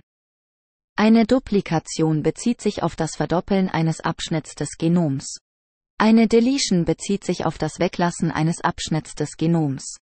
Eine Translokation bezieht sich auf das Verschieben eines Abschnitts des Genoms auf eine andere Stelle im Genom. Auslöser von Mutationen. Mutationen können durch verschiedene Faktoren ausgelöst werden. Einige Mutationen treten spontan auf, während andere durch externe Faktoren wie UV-Strahlung oder bestimmte Chemikalien verursacht werden. Mutationen können auch durch Fehler in der DNA-Replikation oder Reparatur verursacht werden. Unterkapitel Vererbung des Geschlechts. Das Geschlecht wird durch die Geschlechtschromosomen vererbt. Jeder Mensch besitzt 23 Chromosomen, von denen eines das Geschlechtschromosom ist. Männer besitzen ein X- und ein Y-Chromosom, während Frauen zwei X-Chromosomen besitzen. Das Geschlecht wird während der Zeugung festgelegt, wenn die Samenzelle des Vaters und die Eizelle der Mutter zusammenkommen. Wenn die Samenzelle ein X-Chromosom enthält, wird das Geschlecht des Kindes weiblich sein. Wenn die Samenzelle ein Y-Chromosom enthält, wird das Geschlecht des Kindes männlich sein. Es ist auch möglich, dass das Geschlecht durch Mutationen in den Geschlechtschromosomen verändert wird. Ein Beispiel hierfür ist das Klinefelter-Syndrom, bei dem ein Mann zusätzliche X-Chromosomen besitzt und somit weibliche Geschlechtsmerkmale aufweist. Unterkapitel Krebsentstehung Krebs entsteht, wenn sich in einer Zelle oder einer Gruppe von Zellen Mutationen in der DNA akkumulieren, die die normale Kontrolle über das Zellwachstum und die Zellteilung verlieren. Dies führt dazu, dass die betroffenen Zellen unkontrolliert wachsen und sich teilen, was zu einem Tumor führen kann. Es gibt verschiedene Faktoren, die das Risiko für die Entstehung von Krebs erhöhen können, wie zum Beispiel Rauchen, übermäßiger Alkoholkonsum, ungesunde Ernährung, mangelnde körperliche Aktivität und bestimmte Virusinfektionen. Es gibt auch bestimmte Gene, die das Risiko für die Entstehung von bestimmten Krebsarten erhöhen können, wie zum Beispiel das BRCA1 und das BRCA2-Gen bei Brustkrebs. Es ist wichtig zu beachten, dass die Entstehung von Krebs nicht immer vermeidbar ist und dass es viele Fälle gibt, bei denen die genauen Ursachen nicht bekannt sind. Es gibt jedoch Möglichkeiten, das Risiko für die Entstehung von Krebs zu reduzieren, indem man einen gesunden Lebensstil führt und regelmäßig Vorsorgeuntersuchungen durchführt. Vorsorgeuntersuchungen durchführt. Ich hoffe, dir gefällt dieser Podcast und du kommst beim Lernen gut voran.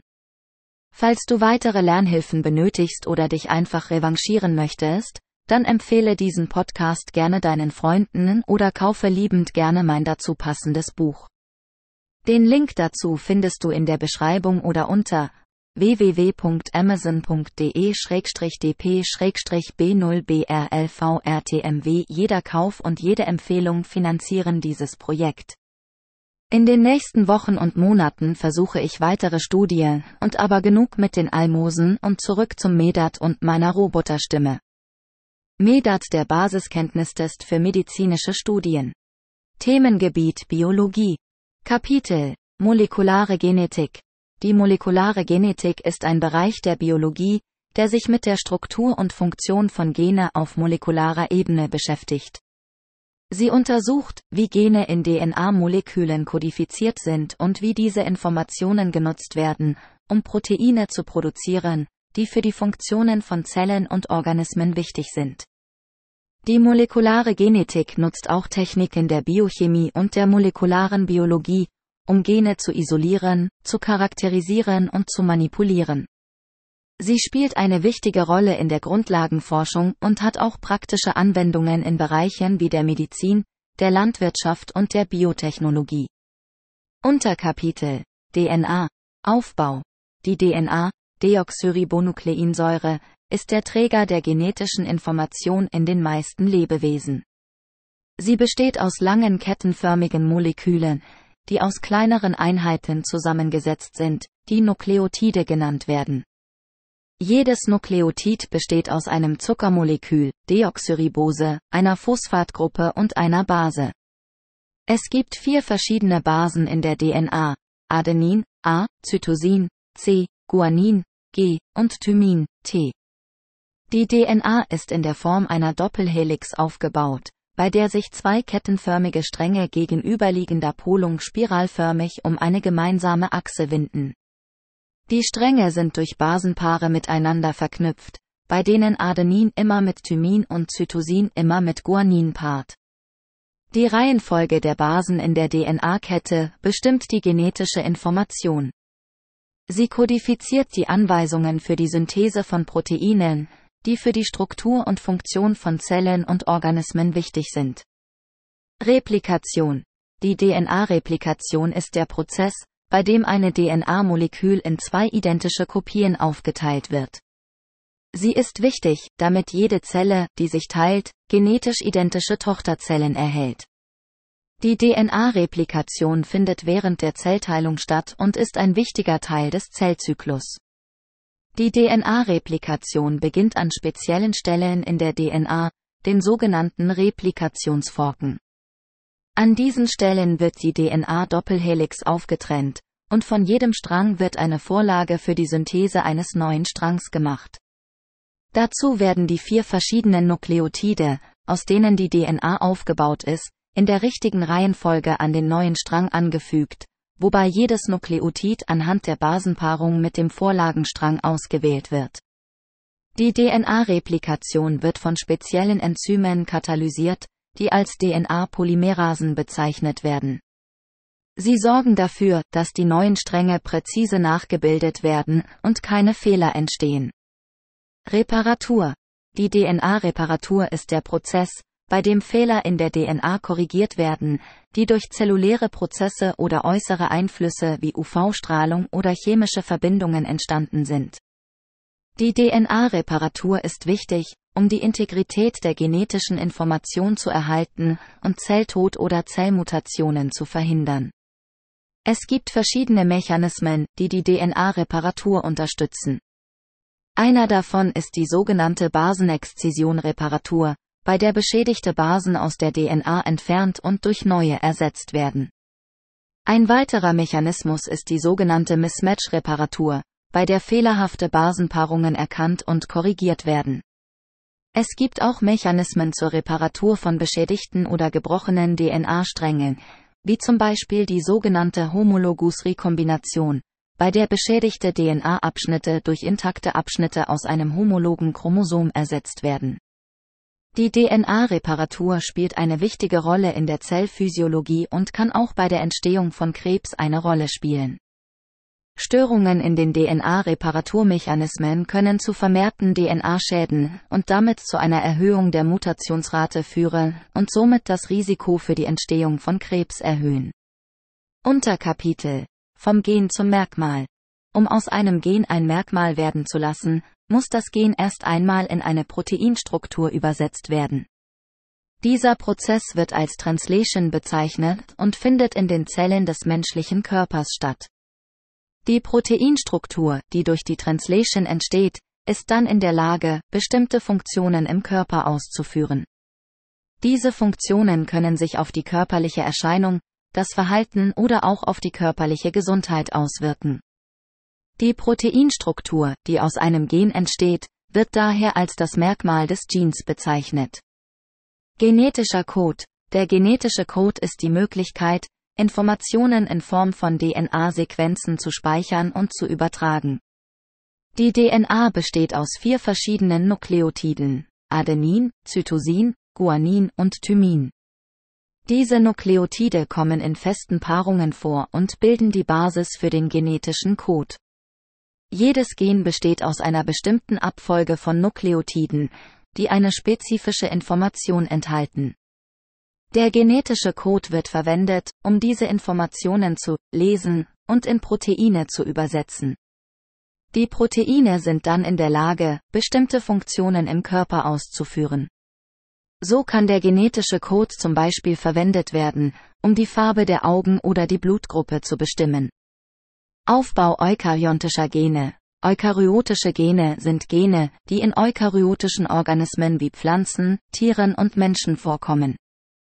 Im Gegensatz zu prokaryotischen Genen, die in Bakterien und anderen prokaryotischen Zellen vorkommen, sind eukaryotische Gene deutlich komplexer aufgebaut.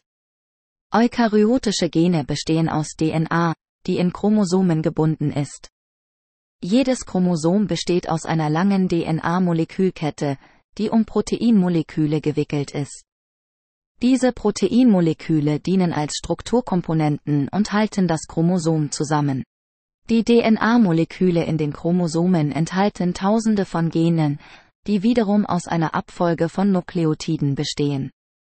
Die Nukleotide sind die Bausteine der DNA und bestehen aus Adenin, Cytosin, Guanin und Thymin.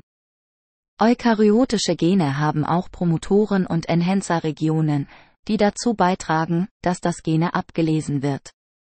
Promotoren sind Abschnitte der DNA, die direkt vor dem Gen liegen und dazu beitragen, dass das Gen abgelesen wird. Enhancer sind Abschnitte der DNA, die dazu beitragen, dass das Gen in bestimmten Zellen oder zu bestimmten Zeiten abgelesen wird. Unterkapitel Der Informationsfluss vom Gen zum Protein. Der Informationsfluss vom Gen zum Protein ist ein wichtiger Prozess, der in den Zellen aller Lebewesen stattfindet. Er dient dazu, die Informationen, die in den Genen gespeichert sind, in Proteine umzuwandeln. Die Proteine sind dann in der Lage, bestimmte Funktionen im Körper auszuführen. Der Informationsfluss vom Gen zum Protein verläuft wie folgt. Die DNA, die in den Chromosomen gebunden ist, wird in eine RNA, Ribonukleinsäure, übersetzt. Dieser Prozess wird als Transkription bezeichnet. Die RNA verlässt die Zelle und gelangt in den Zellkern, wo sie in einer Proteinstruktur übersetzt wird. Dieser Prozess wird als Translation bezeichnet. Die Proteinstruktur, die durch die Translation entsteht, ist dann in der Lage, bestimmte Funktionen im Körper auszuführen. Diese Funktionen können sich auf die körperliche Erscheinung, das Verhalten oder auch auf die körperliche Gesundheit auswirken. Unterkapitel RNA und Splicing RNA, Ribonukleinsäure, ist eine biologische Nukleinsäure, die wichtig für den Informationsfluss vom Gen zum Protein ist. RNA besteht aus Nukleotiden, die aus Adenin, Cytosin, Guanin und Uracil bestehen. Im Gegensatz zur DNA, die in den Chromosomen gebunden ist und als Blaupause für die Proteine dient, ist die RNA eine mobile Nukleinsäure. Sie kann aus der DNA abgeschrieben werden und in den Zellkern gelangen, wo sie in Proteine übersetzt wird. Es gibt verschiedene Arten von RNA, die unterschiedliche Funktionen haben. Splicing ist ein Prozess, bei dem RNA-Moleküle geschnitten und zusammengefügt werden, um ein vollständiges RNA-Molekül zu erhalten. Dieser Prozess findet in den Zellen aller Lebewesen statt und dient dazu, die RNA-Moleküle für die Translation vorzubereiten. Splicing wird von speziellen Enzymen durchgeführt, die als Spliceosomen bezeichnet werden. Unterkapitel Proteinsynthese Die Proteinsynthese ist der Prozess, bei dem aus Aminosäuren Proteine hergestellt werden. Aminosäuren sind die Bausteine der Proteine und es gibt insgesamt 20 verschiedene Aminosäuren, die in den meisten Proteinstrukturen vorkommen. Die Proteinsynthese findet in den Zellen aller Lebewesen statt und ist ein wichtiger Prozess, der dazu beiträgt, dass die Zellen des Körpers funktionieren können. Die Proteinsynthese verläuft in zwei Schritten. Die Transkription. Die DNA wird in eine RNA, Ribonukleinsäure, übersetzt. Dieser Prozess wird als Transkription bezeichnet. Die Translation, die RNA wird in eine Proteinstruktur übersetzt. Dieser Prozess wird als Translation bezeichnet. Die Proteinstruktur, die durch die Translation entsteht, ist dann in der Lage, bestimmte Funktionen im Körper auszuführen. Unterkapitel Regulation der Genaktivität. Die Regulation der Genaktivität ist der Prozess, bei dem die Expression von Genen gesteuert wird. Die Expression von Genen bezieht sich auf den Prozess, bei dem die Informationen, die in den Genen gespeichert sind, in Proteine übersetzt werden. Je nachdem, welche Gene abgelesen werden und welche nicht, können sich bestimmte Merkmale oder Funktionen im Körper entwickeln oder ausdrücken. Die Regulation der Genaktivität kann auf verschiedene Arten erfolgen. Eine Möglichkeit ist die Transkriptionsregulation, bei der die RNA-Polymerase an bestimmte Stellen der DNA bindet und das Gen abliest. Eine andere Möglichkeit ist die Translation-Regulation, bei der die Übersetzung von RNA in Proteine gesteuert wird. Es gibt auch andere Mechanismen, die zur Regulation der Genaktivität beitragen, wie zum Beispiel die Methylierung von DNA oder die Modifikation von Histone, die die DNA umhüllen. Die Regulation der Genaktivität ist ein komplexer Prozess, der von vielen Faktoren abhängt und wichtig für die Entwicklung und das Wohlbefinden von Lebewesen ist. Unterkapitel Prokaryoten und Eukaryoten Prokaryoten und Eukaryoten regulieren die Genaktivität auf unterschiedliche Weise. Prokaryoten sind kleine, einfache Zellen, die bei Bakterien und anderen Mikroorganismen vorkommen. Eukaryoten sind größere und komplexere Zellen, die bei Pflanzen, Tieren und Menschen vorkommen. Die Regulation der Genaktivität bei Prokaryoten erfolgt hauptsächlich durch die Transkriptionsregulation.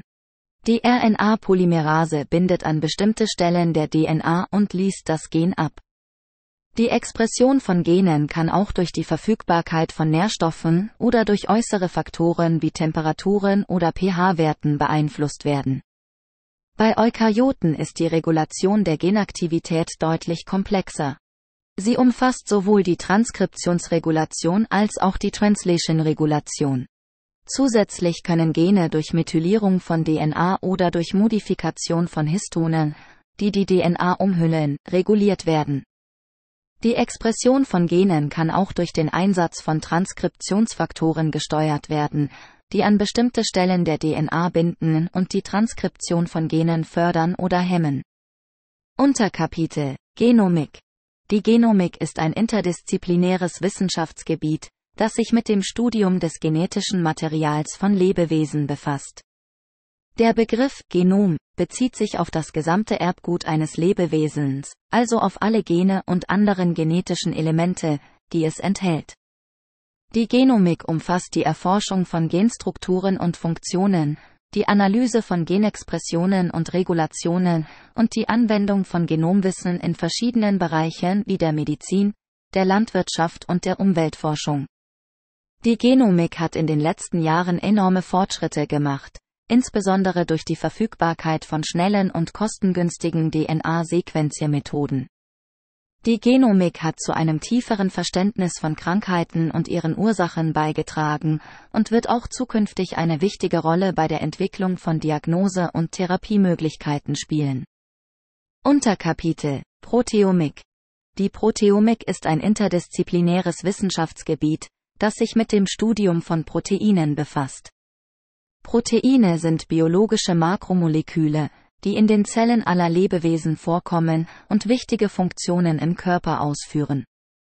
Sie spielen zum Beispiel bei der Enzymbildung, beim Transport von Substanzen und bei der Struktur von Zellen eine Rolle. Die Proteomik befasst sich mit der Analyse von Proteinen und ihren Eigenschaften. Dazu gehört die Bestimmung der Aminosäuresequenzen von Proteinen, die Analyse von Protein-Protein-Wechselwirkungen und die Untersuchung von Proteinen in verschiedenen Zell- und Gewebetypen. Die Proteomik hat zu einem tieferen Verständnis von biologischen Prozessen beigetragen und wird auch zukünftig eine wichtige Rolle bei der Entwicklung von Diagnose- und Therapiemöglichkeiten spielen. Unterkapitel Epigenetik Die Epigenetik ist ein Wissenschaftsgebiet, das sich mit der Erforschung von Veränderungen im Erbgut befasst, die nicht durch Veränderungen in der DNA-Sequenz selbst verursacht werden.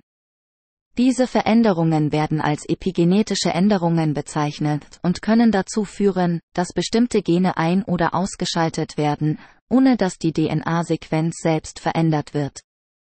Epigenetische Änderungen können durch verschiedene Faktoren verursacht werden, wie zum Beispiel Stress, Umweltbedingungen oder bestimmte Lebensstile. Sie können zu Veränderungen in der Expression von Genen führen und damit Auswirkungen auf die Entwicklung und das Wohlbefinden von Lebewesen haben. Die Epigenetik ist ein relativ neues Wissenschaftsgebiet und es gibt noch viel zu entdecken. Und es gibt noch viel zu entdecken. Ich hoffe, dir gefällt dieser Podcast und du kommst beim Lernen gut voran. Falls du weitere Lernhilfen benötigst oder dich einfach revanchieren möchtest, dann empfehle diesen Podcast gerne deinen Freunden oder kaufe liebend gerne mein dazu passendes Buch. Den Link dazu findest du in der Beschreibung oder unter www.amazon.de-dp-b0brlvrtmw Jeder Kauf und jede Empfehlung finanzieren dieses Projekt. In den nächsten Wochen und Monaten versuche ich weitere Studien und aber genug mit den Almosen und zurück zum Medat und meiner Roboterstimme. MEDAT der Basiskenntnistest für medizinische Studien. Themengebiet Biologie. Kapitel Humangenetik. Unterkapitel Stammbaumanalysen. Stammbaumanalysen sind Verfahren, die dazu verwendet werden, die Verwandtschaftsbeziehungen zwischen verschiedenen Individuen zu untersuchen. Sie werden häufig in der Humangenetik eingesetzt, um zum Beispiel die Verwandtschaft von Familienmitgliedern zu bestimmen oder die Herkunft von Menschen aus bestimmten Regionen zu erforschen. Stammbaumanalysen können auf verschiedene Arten durchgeführt werden. Eine Möglichkeit ist die Analyse von DNA-Markern, die sich auf bestimmten Stellen im Erbgut befinden und von den Eltern auf die Kinder vererbt werden. Die Analyse von DNA-Markern kann dazu beitragen, Verwandtschaftsbeziehungen aufzuzeigen und genetische Veränderungen zu identifizieren. Eine andere Möglichkeit ist die Analyse von Familienstammbäumen, die dazu verwendet werden, Verwandtschaftsbeziehungen auf Basis von Geburts- und Sterbedaten darzustellen. Familienstammbäume können dazu beitragen, die Herkunft von Familien zu rekonstruieren und Verwandtschaftsbeziehungen zu veranschaulichen. Unterkapitel Genetische Beratung Genetische Beratung ist eine Form der medizinischen Beratung, die sich mit genetischen Aspekten von Erkrankungen und Gesundheit befasst. Sie wird häufig von Humangenetikern oder anderen medizinischen Fachkräften durchgeführt und richtet sich an Menschen, die sich über mögliche genetische Risiken oder Veränderungen informieren möchten. Genetische Beratung kann bei verschiedenen Anlässen in Anspruch genommen werden, zum Beispiel bei der Planung einer Schwangerschaft, bei der Diagnose von genetischen Erkrankungen oder bei der Vorbeugung von genetischen Risiken. Ziel der genetischen Beratung ist es, Menschen bei der Entscheidungsfindung zu unterstützen und ihnen Informationen und Hilfe anzubieten. Genetische Beratung kann auf verschiedene Arten durchgeführt werden, zum Beispiel durch Gespräche mit einem Humangenetiker oder durch die Analyse von DNA-Proben. Sie kann auch online oder telefonisch angeboten werden. Genetische Beratung ist ein wichtiger Bestandteil der medizinischen Versorgung und kann dazu beitragen, die Gesundheit von Menschen zu verbessern und Risiken zu minimieren. Unterkapitel Genetische Diagnostik Genetische Diagnostik ist ein Wissenschaftsgebiet, das sich mit der Analyse von genetischen Veränderungen befasst. Sie wird häufig von Humangenetikern oder anderen medizinischen Fachkräften durchgeführt und dient der Diagnose von genetischen Erkrankungen oder Veränderungen. Genetische Diagnostik kann auf verschiedene Arten durchgeführt werden, zum Beispiel durch die Analyse von DNA-Proben oder die Untersuchung von Proteinen. Sie kann dazu beitragen, genetische Erkrankungen oder Veränderungen frühzeitig zu erkennen und geeignete Maßnahmen zu ergreifen, um die Gesundheit von Menschen zu verbessern oder Risiken zu minimieren. Genetische Diagnostik wird häufig in der Humangenetik eingesetzt, kann aber auch in anderen Wissenschaftsgebieten wie der Landwirtschaft oder der Umweltforschung von Bedeutung sein. Sie ist ein wichtiger Bestandteil der medizinischen Versorgung und kann dazu beitragen, die Diagnose und Behandlung von Erkrankungen zu verbessern. Ich hoffe, dir gefällt dieser Podcast und du kommst beim Lernen gut voran. Falls du weitere Lernhilfen benötigst oder dich einfach revanchieren möchtest, dann empfehle diesen Podcast gerne deinen Freunden oder kaufe liebend gerne mein dazu passendes Buch. Den Link dazu findest du in der Beschreibung oder unter www.amazon.de-dp-b0brlvrtmw Jeder Kauf und jede Empfehlung finanzieren dieses Projekt. In den nächsten Wochen und Monaten versuche ich weitere Studien und aber genug mit den Almosen und zurück zum Medat und meiner Roboterstimme. MEDAT der Basiskenntnistest für medizinische Studien. Themengebiet Biologie. Kapitel Evolution. Die Evolution ist der Prozess, der zur Entstehung und Veränderung von Arten führt. Sie ist das grundlegende Konzept der Biologie und beschreibt, wie sich Lebewesen im Laufe der Zeit an ihre Umwelt anpassen und sich verändern. Die Evolution basiert auf dem Prinzip der natürlichen Selektion, nachdem bestimmte Eigenschaften von Lebewesen, die ihnen im Kampf um Nahrung, Fortpflanzung und Überleben helfen, häufiger weitergegeben werden als andere. Im Laufe von Generationen können sich dadurch neue Arten bilden oder bestehende Arten sich verändern. Die Evolution ist ein langsamer Prozess, der sich über Millionen von Jahren erstreckt. Sie ist dafür verantwortlich, dass sich Lebewesen im Laufe der Zeit an die veränderten Umweltbedingungen angepasst haben und heute so vielfältig sind, wie sie sind. Die Evolution ist ein wichtiges Konzept in der Biologie und hat zu einem tieferen Verständnis von Lebewesen und ihren Entwicklungsprozessen beigetragen. Unterkapitel Entstehung des Lebens die Entstehung des Lebens ist eine der großen Fragen der Wissenschaft und bis heute gibt es keine definitive Antwort darauf. Es gibt jedoch mehrere Theorien, die versuchen, die Entstehung des Lebens zu erklären. Eine Theorie besagt, dass das Leben auf der Erde durch Meteoriten aus dem Weltall eingeschleppt wurde. Diese Meteoriten könnten organische Verbindungen enthalten haben, die die Basis für die Entstehung von Leben auf der Erde bildeten. Eine andere Theorie besagt, dass das Leben auf der Erde durch chemische Reaktionen entstanden ist, die in den frühen Ozeanen stattfanden.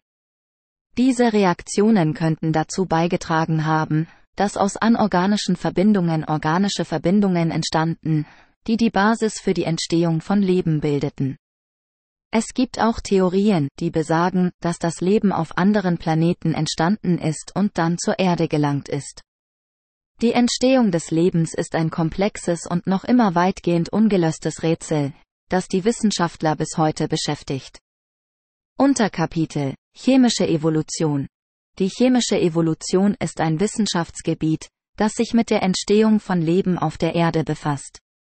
Sie untersucht, wie sich aus anorganischen Verbindungen organische Verbindungen entwickelt haben, die die Basis für die Entstehung von Leben bildeten. Einer der bekanntesten Versuche zur Erforschung der chemischen Evolution ist der Miller-Urey-Experiment von 1953. Dieser Versuch wurde von Stanley Miller und Harold Urey durchgeführt und hatte zum Ziel, die Bedingungen nachzustellen, die in den frühen Ozeanen der Erde herrschten.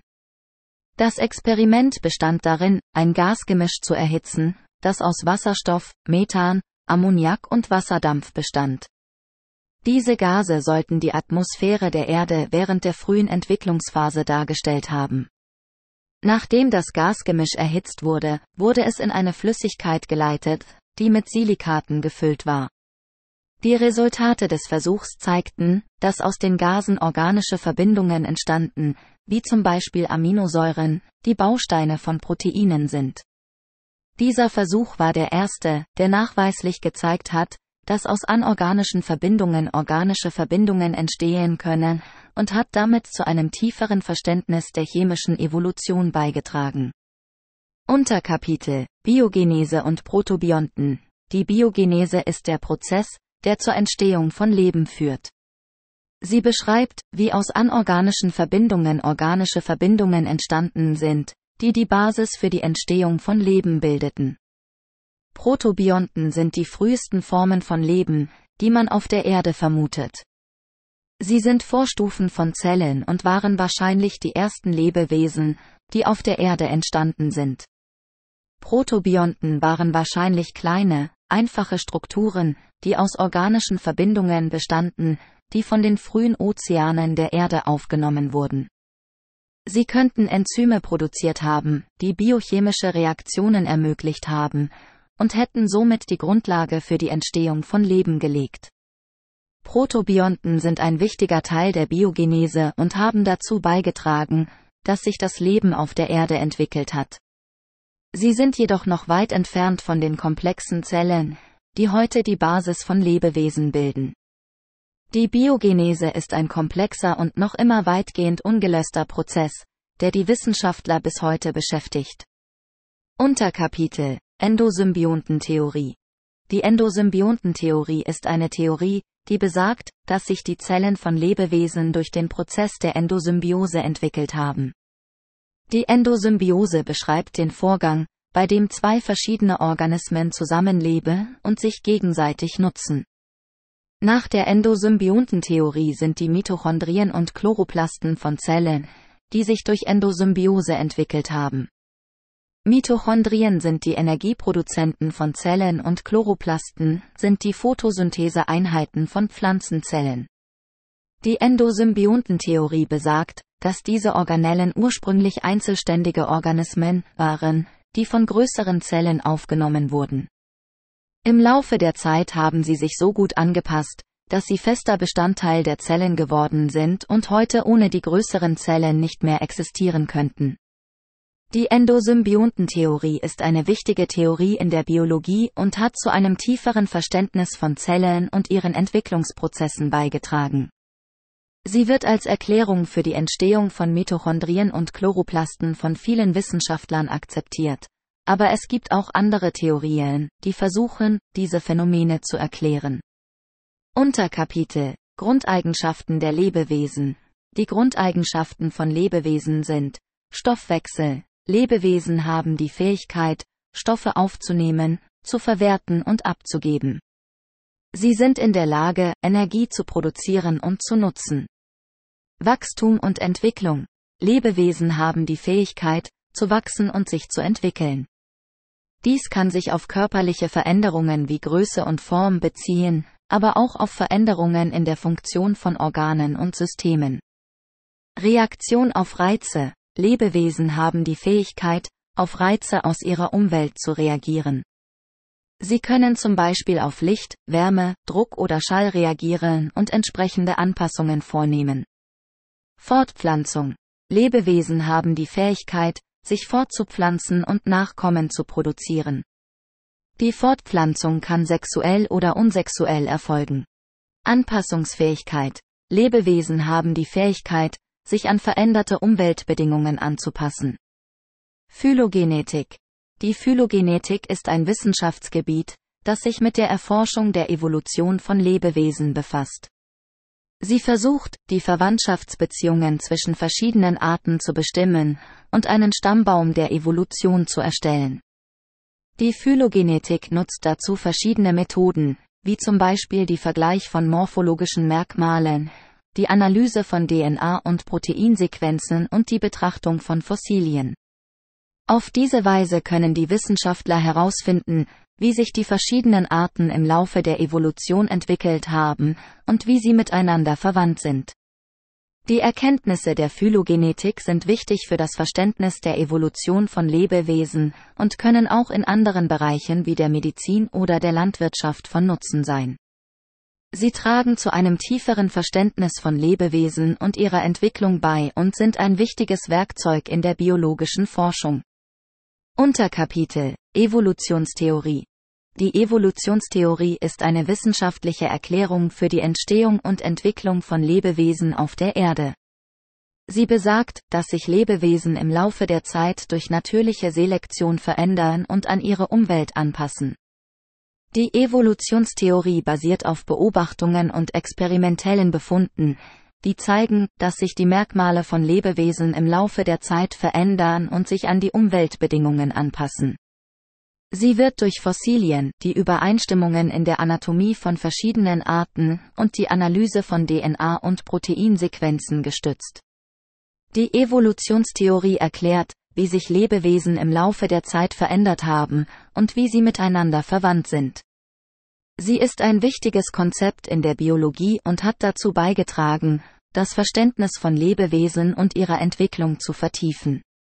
Darwin Charles Darwin war ein britischer Naturforscher, der im 19. Jahrhundert eine wichtige Rolle bei der Entwicklung der Evolutionstheorie spielte. Er veröffentlichte 1859 sein Buch Die Entstehung der Arten durch natürliche Zuchtwahl On the Origin of Species, in dem er seine Theorie der natürlichen Selektion vorstellte. Darwins Theorie der natürlichen Selektion besagt, dass sich Lebewesen im Laufe der Zeit durch natürliche Selektion verändern und an ihre Umwelt anpassen. Dies geschieht durch die Verteilung von genetischen Variationen innerhalb einer Population. Lebewesen, die besser an ihre Umwelt angepasst sind, haben eine höhere Überlebenschance und sind daher eher in der Lage, sich fortzupflanzen und ihre genetischen Merkmale an die nächste Generation weiterzugeben. Auf diese Weise entstehen im Laufe der Zeit immer neue Arten. Darwins Theorie der natürlichen Selektion ist ein wichtiger Beitrag zur Evolutionstheorie und wird heute als eines der grundlegenden Konzepte in der Biologie betrachtet. Sie hat dazu beigetragen, das Verständnis von Lebewesen und ihrer Entwicklung zu vertiefen und bildet eine wichtige Grundlage für die moderne Evolutionstheorie. Artbegriff der Artbegriff ist ein wichtiges Konzept in der Biologie und bezieht sich auf die Einteilung von Lebewesen in bestimmte Gruppen. Eine Art ist eine Gruppe von Lebewesen, die sich untereinander fortpflanzen können und deren Nachkommen auch fortpflanzungsfähig sind. Der Artbegriff ist ein wichtiges Werkzeug, um die biologische Vielfalt auf der Erde zu beschreiben und zu organisieren. Er hilft dabei, die Verwandtschaftsbeziehungen zwischen verschiedenen Arten zu verstehen und einen Stammbaum der Evolution zu erstellen. Der Artbegriff wird in der Regel auf der Basis von morphologischen, genetischen und verhaltensbiologischen Kriterien festgelegt. Er ist jedoch nicht immer eindeutig und kann in manchen Fällen zu Diskussionen führen. In der wissenschaftlichen Taxonomie werden Arten in eine Hierarchie von Kategorien eingeordnet, angefangen von der Art bis hin zum Reich. Artbildung. Artbildung ist der Prozess, bei dem sich aus einer Population von Lebewesen eine neue Art entwickelt. Sie ist ein wichtiger Teil der Evolution und trägt dazu bei, dass sich Lebewesen im Laufe der Zeit verändern und an ihre Umwelt anpassen. Artbildung kann auf verschiedene Weise stattfinden, zum Beispiel durch die Abspaltung von einer bestehenden Art oder durch die Fusion von zwei Arten. Sie kann auch durch die Isolation einer Population von einer größeren Population stattfinden, wodurch die genetische Vielfalt der Isolationspopulation verringert wird und sich die Merkmale der Lebewesen im Laufe der Zeit verändern. Der Prozess der Artbildung ist langwierig und kann viele Generationen dauern. Er ist ein wichtiger Teil der Evolution und trägt dazu bei, dass sich die biologische Vielfalt auf der Erde entwickelt und verändert. Unterkapitel Evolutionsfaktoren. Evolutionsfaktoren sind alle Faktoren, die die Evolution von Lebewesen beeinflussen. Sie können sowohl biologischer als auch nicht biologischer Natur sein und tragen dazu bei, dass sich Lebewesen im Laufe der Zeit verändern und an ihre Umwelt anpassen. Natürliche Selektion. Die natürliche Selektion ist der Prozess, bei dem Lebewesen mit günstigen genetischen Merkmalen eine höhere Überlebenschance haben und daher eher in der Lage sind, sich fortzupflanzen und ihre genetischen Merkmale an die nächste Generation weiterzugeben. Mutationen Mutationen sind Veränderungen in der DNA von Lebewesen, die durch zufällige Fehler bei der Verdopplung der DNA oder durch die Einwirkung von Umweltfaktoren wie Strahlung oder Chemikalien entstehen. Mutationen können neue genetische Merkmale hervorbringen, die für die Evolution von Lebewesen von Bedeutung sein können. Genfluss. Der Genfluss ist der Austausch von Genen zwischen verschiedenen Populationen. Er kann dazu beitragen, die genetische Vielfalt von Populationen zu erhalten oder zu verändern und hat daher Einfluss auf die Evolution von Lebewesen. Isolation. Die Isolation von Populationen kann dazu führen, dass sich die Merkmale von Lebewesen im Laufe der Zeit verändern, wenn sie sich von der größeren Population absondern und sich unabhängig entwickeln. Umweltbedingungen. Veränderungen in der Umwelt bevorzugen die Merkmale und Fortpflanzung einiger Lebewesen, anderer aber nicht. Mutation. Mutationen sind Veränderungen in der DNA von Lebewesen, die durch zufällige Fehler bei der Verdopplung der DNA oder durch die Einwirkung von Umweltfaktoren wie Strahlung oder Chemikalien entstehen. Sie können neue genetische Merkmale hervorbringen, die für die Evolution von Lebewesen von Bedeutung sein können. Mutationen sind ein wichtiger Evolutionsfaktor, da sie die genetische Vielfalt innerhalb einer Population verändern und neue Merkmale hervorbringen können.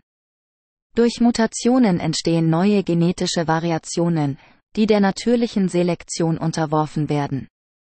Lebewesen mit günstigen genetischen Merkmalen haben eine höhere Überlebenschance und sind daher eher in der Lage, sich fortzupflanzen und ihre genetischen Merkmale an die nächste Generation weiterzugeben.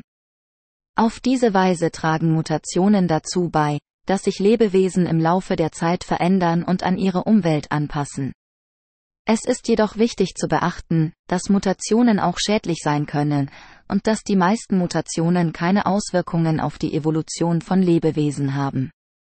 Gendrift.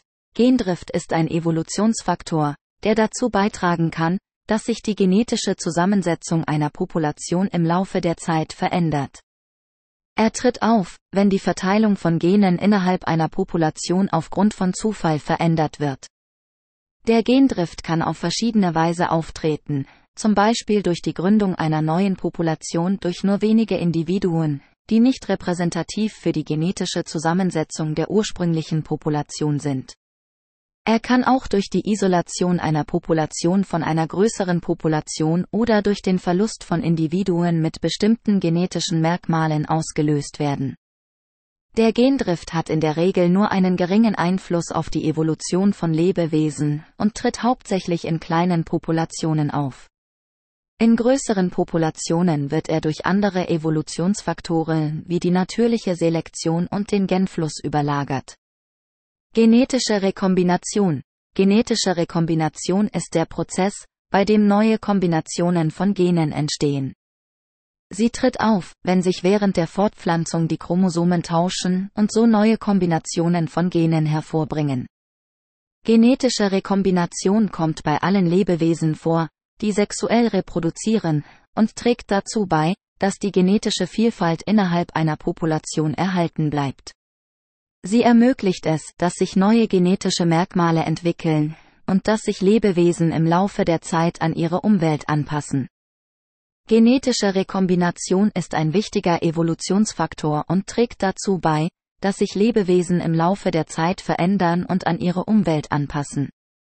Sie ist auch für die Entwicklung von Impfstoffen und anderen Medikamenten von großer Bedeutung, da sie es ermöglicht, genetische Variationen zu erzeugen die für die Entwicklung neuer Therapien genutzt werden können. Unterkapitel Entwicklung des Menschen Der Mensch gehört zur Familie der Hominiden und entwickelte sich vor etwa sieben Millionen Jahren von gemeinsamen Vorfahren mit den heutigen Schimpansen. Im Laufe der Evolution gab es viele verschiedene Arten von Hominiden, von denen einige ausstarben und andere sich weiterentwickelten. Der Homo sapiens, zu dem auch wir Menschen gehören, ist die letzte noch lebende Art der Hominiden. Er entwickelte sich vor etwa 300.000 Jahren und ist heute der einzige Hominide, der noch auf der Erde lebt. Im Laufe der Evolution hat sich der Mensch durch die natürliche Selektion an seine Umwelt angepasst und hat sich durch die Entwicklung von Werkzeugen und Technologien von anderen Hominiden unterschieden. Der Mensch hat sich auf der ganzen Welt ausgebreitet und hat sich an unterschiedliche Klima- und Lebensbedingungen angepasst. Er hat auch die Fähigkeit entwickelt, sich mittels Sprache und Schrift zu verständigen und hat eine vielfältige Kultur entwickelt. Eine vielfältige Kultur entwickelt. Ich hoffe, dir gefällt dieser Podcast und du kommst beim Lernen gut voran. Falls du weitere Lernhilfen benötigst oder dich einfach revanchieren möchtest, dann empfehle diesen Podcast gerne deinen Freunden oder kaufe liebend gerne mein dazu passendes Buch. Den Link dazu findest du in der Beschreibung oder unter www.amazon.de-dp-b0brlvrtmw Jeder Kauf und jede Empfehlung finanzieren dieses Projekt. In den nächsten Wochen und Monaten versuche ich weitere Studien, und aber genug mit den Almosen und zurück zum Medat und meiner Roboterstimme. Medat der Basiskenntnistest für medizinische Studien. Themengebiet Biologie.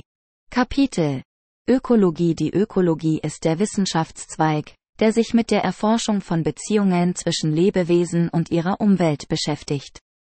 Ökologen untersuchen, wie sich verschiedene Arten miteinander und mit ihrer Umwelt verbinden und wie sich diese Verbindungen auf die Lebensräume und die Ökosysteme auswirken. Die Ökologie betrachtet auch die Wechselwirkungen zwischen Organismen und ihrer physischen Umgebung, wie Klima, Wasser, Boden und Luft. Sie untersucht auch die Auswirkungen menschlicher Aktivitäten auf die natürliche Umwelt und sucht nach Möglichkeiten, diese Auswirkungen zu minimieren.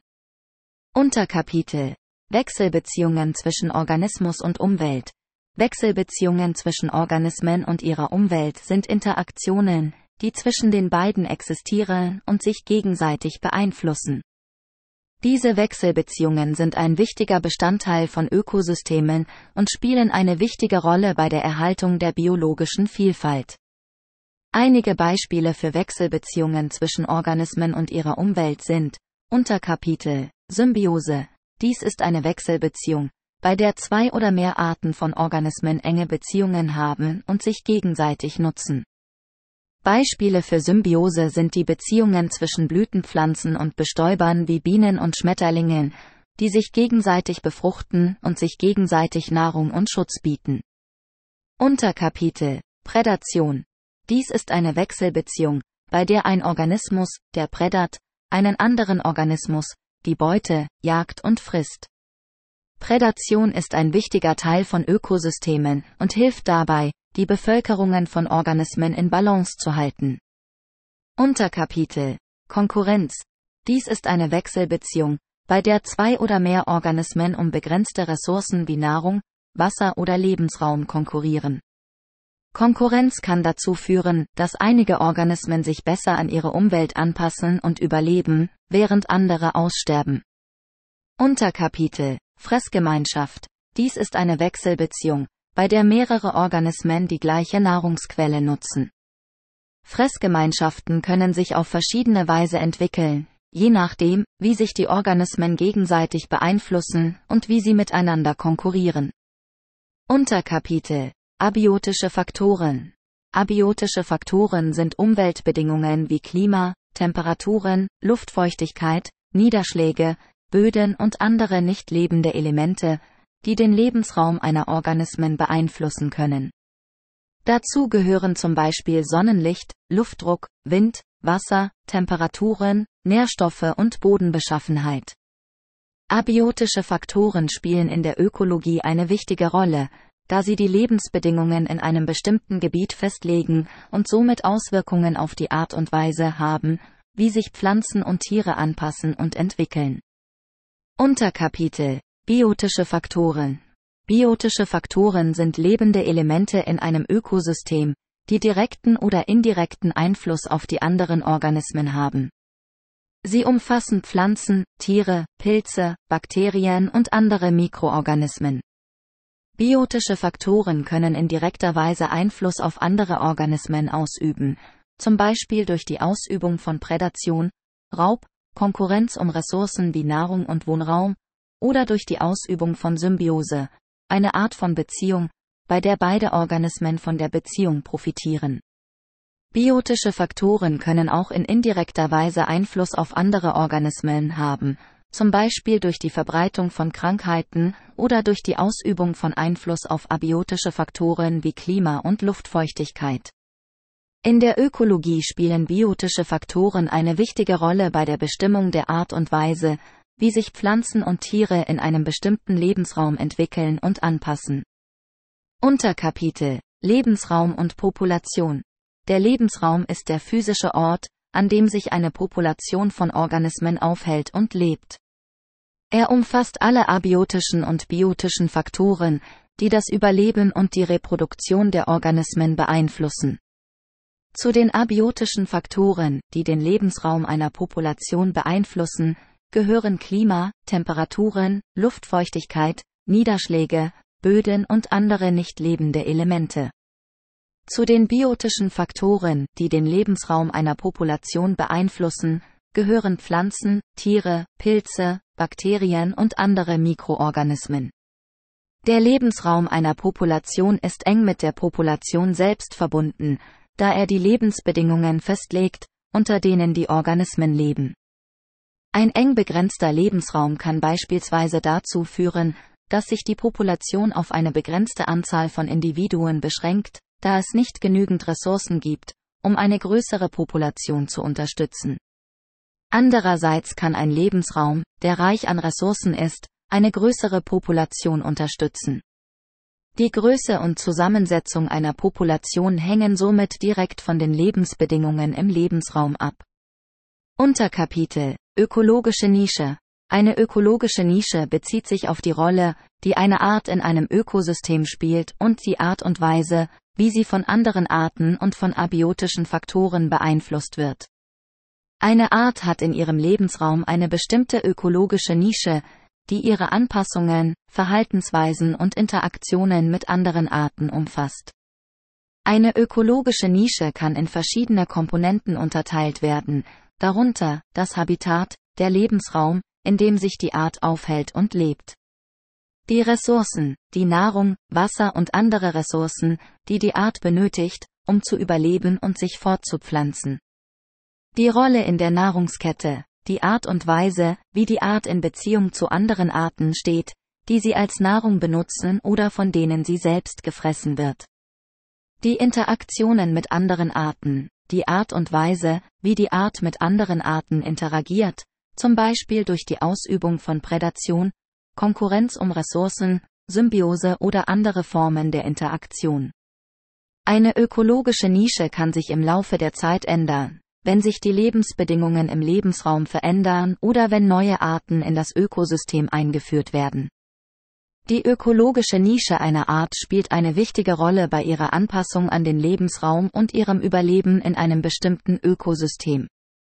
Biologisches Gleichgewicht Das biologische Gleichgewicht, auch als ökologisches Gleichgewicht bezeichnet, ist der Zustand, in dem die Populationen von Arten in einem Ökosystem in einem dynamischen Gleichgewicht miteinander existieren. In einem Ökosystem im biologischen Gleichgewicht sind alle Arten in der Lage, sich fortzupflanzen und ihre Populationen aufrechtzuerhalten, ohne dass eine Art die anderen übermäßig dominiert oder unterdrückt. Das biologische Gleichgewicht wird durch die Wechselwirkungen zwischen den Arten und ihrem Lebensraum bestimmt. Dazu gehören Faktoren wie Prädation, Konkurrenz um Ressourcen, Symbiose und andere Interaktionen. Wenn sich die Lebensbedingungen im Lebensraum verändern, kann das biologische Gleichgewicht gestört werden, was dazu führen kann, dass sich die Populationen von Arten verändern oder dass neue Arten in das Ökosystem eingeführt werden. Das biologische Gleichgewicht ist wichtig, da es dafür sorgt, dass sich das Ökosystem in einem stabilen Zustand befindet und die Vielfalt von Arten erhält. Eine Störung des biologischen Gleichgewichts kann zu Veränderungen im Ökosystem führen, die Auswirkungen auf die Art und Weise haben, wie sich die Arten entwickeln und anpassen, und die Diversität von Arten beeinträchtigen können. Unterkapitel Ökosysteme Ökosysteme sind biologische Einheiten, die aus den Wechselwirkungen von Lebewesen und ihrem Lebensraum resultieren. Sie umfassen alle lebenden und nicht lebenden Elemente in einem bestimmten Gebiet und die Art und Weise, wie sie miteinander interagieren. Zu den lebenden Elementen in einem Ökosystem gehören Pflanzen, Tiere, Pilze und Bakterien. Zu den nicht lebenden Elementen gehören abiotische Faktoren wie Klima, Temperaturen, Luftfeuchtigkeit, Niederschläge, Böden und andere nicht lebende Elemente. Ökosysteme können auf verschiedenen Ebenen existieren, von kleinen, lokalen Ökosystemen wie einem Garten oder einem Wald bis hin zu großen, regionalen Ökosystemen wie Wäldern, Wüstern oder Ozeanen. Jedes Ökosystem hat eine einzigartige Zusammensetzung von Arten und Lebensbedingungen, die es von anderen Ökosystemen unterscheidet. In einem Ökosystem interagieren die Arten miteinander und mit ihrem Lebensraum auf vielfältige Weise, wodurch sie den Stoffkreislauf und die Energie im Ökosystem regulieren. Ökosysteme spielen eine wichtige Rolle bei der Erhaltung der biologischen Vielfalt und sind für das Funktionieren der Erde von großer Bedeutung. Unterkapitel Nahrungsbeziehungen Nahrungsbeziehungen beziehen sich auf die Art und Weise, wie Arten in einem Ökosystem miteinander interagieren, wenn es um die Beschaffung von Nahrung geht. In einem Ökosystem gibt es verschiedene Nahrungsbeziehungen, die sich auf die Rolle einer Art in der Nahrungskette beziehen. Einige Beispiele für Nahrungsbeziehungen sind Prädation. Eine Art jagt und frisst eine andere Artikel. Parasitismus. Eine Art lebt auf oder im Körper einer anderen Art und profitiert von deren Körperfunktionen. Symbiose. Zwei Arten leben zusammen und profitieren beide von der Beziehung. Omnivorie. Eine Art ernährt sich von verschiedenen Arten von Pflanzen und Tieren. Herbivorie. Eine Art ernährt sich ausschließlich von Pflanzen. Nahrungsbeziehungen spielen in der Ökologie eine wichtige Rolle, da sie den Stoffkreislauf und die Energie im Ökosystem regulieren und dazu beitragen, das biologische Gleichgewicht aufrechtzuerhalten. Sie können sich im Laufe der Zeit ändern, wenn sich die Lebensbedingungen im Lebensraum verändern oder wenn neue Arten in das Ökosystem eingeführt werden. Unterkapitel Energiefluss Der Energiefluss in der Ökologie bezieht sich auf den Fluss von Energie durch ein Ökosystem, wobei die Energie von einer Quelle, in der Regel der Sonne, aufgenommen und dann durch die Nahrungskette von einer Art an die nächste weitergegeben wird. In einem Ökosystem gibt es drei Haupttypen von Organismen, die am Energiefluss beteiligt sind. Produzenten, Konsumenten und Detritivoren. Produzenten sind Organismen, die Energie aus nicht lebenden Quellen aufnehmen, in der Regel durch die Photosynthese von Pflanzen. Sie sind die erste Stufe in der Nahrungskette und liefern Energie an die Konsumenten. Konsumenten sind Organismen, die Energie von anderen Organismen aufnehmen, indem sie sie als Nahrung verbrauchen. Es gibt drei Haupttypen von Konsumenten, Primärkonsumenten, die sich direkt von Produzenten ernähren, Sekundärkonsumenten, die sich von Primärkonsumenten ernähren, und Tertiärkonsumenten, die sich von Sekundärkonsumenten ernähren. Detritivoren sind Organismen, die tote Pflanzen und Tiermaterialien abbauen und somit dazu beitragen, den Stoffkreislauf im Ökosystem aufrechtzuerhalten. Der Energiefluss durch ein Ökosystem ist begrenzt, da bei jedem Übergang von einer Stufe zur nächsten Energie verloren geht. Die meiste Energie wird in Form von Wärme freigesetzt, während nur ein Bruchteil von der nächsten Stufe aufgenommen werden kann. Die Menge an Energie, die von einer Stufe zur nächsten weitergegeben wird, hängt von der Effizienz der Übertragung ab. Der Energiefluss spielt in der Ökologie eine wichtige Rolle, da er den Stoffkreislauf und das biologische Gleichgewicht im Ökosystem reguliert und dazu beiträgt, dass das Ökosystem stabil bleibt.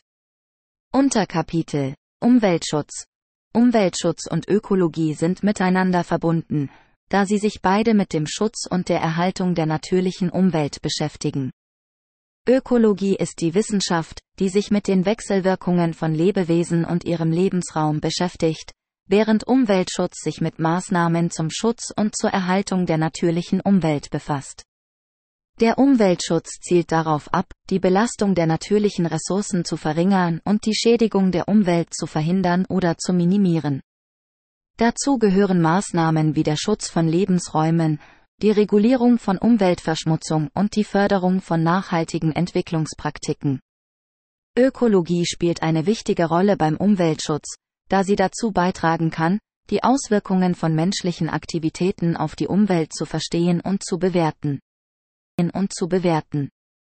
Ich hoffe, dir gefällt dieser Podcast und du kommst beim Lernen gut voran. Falls du weitere Lernhilfen benötigst oder dich einfach revanchieren möchtest, dann empfehle diesen Podcast gerne deinen Freunden oder kaufe liebend gerne mein dazu passendes Buch. Den Link dazu findest du in der Beschreibung oder unter www.amazon.de-dp-b0brlvrtmw Jeder Kauf und jede Empfehlung finanzieren dieses Projekt. In den nächsten Wochen und Monaten versuche ich weitere Studien, und aber genug mit den Almosen und zurück zum Medat und meiner Roboterstimme.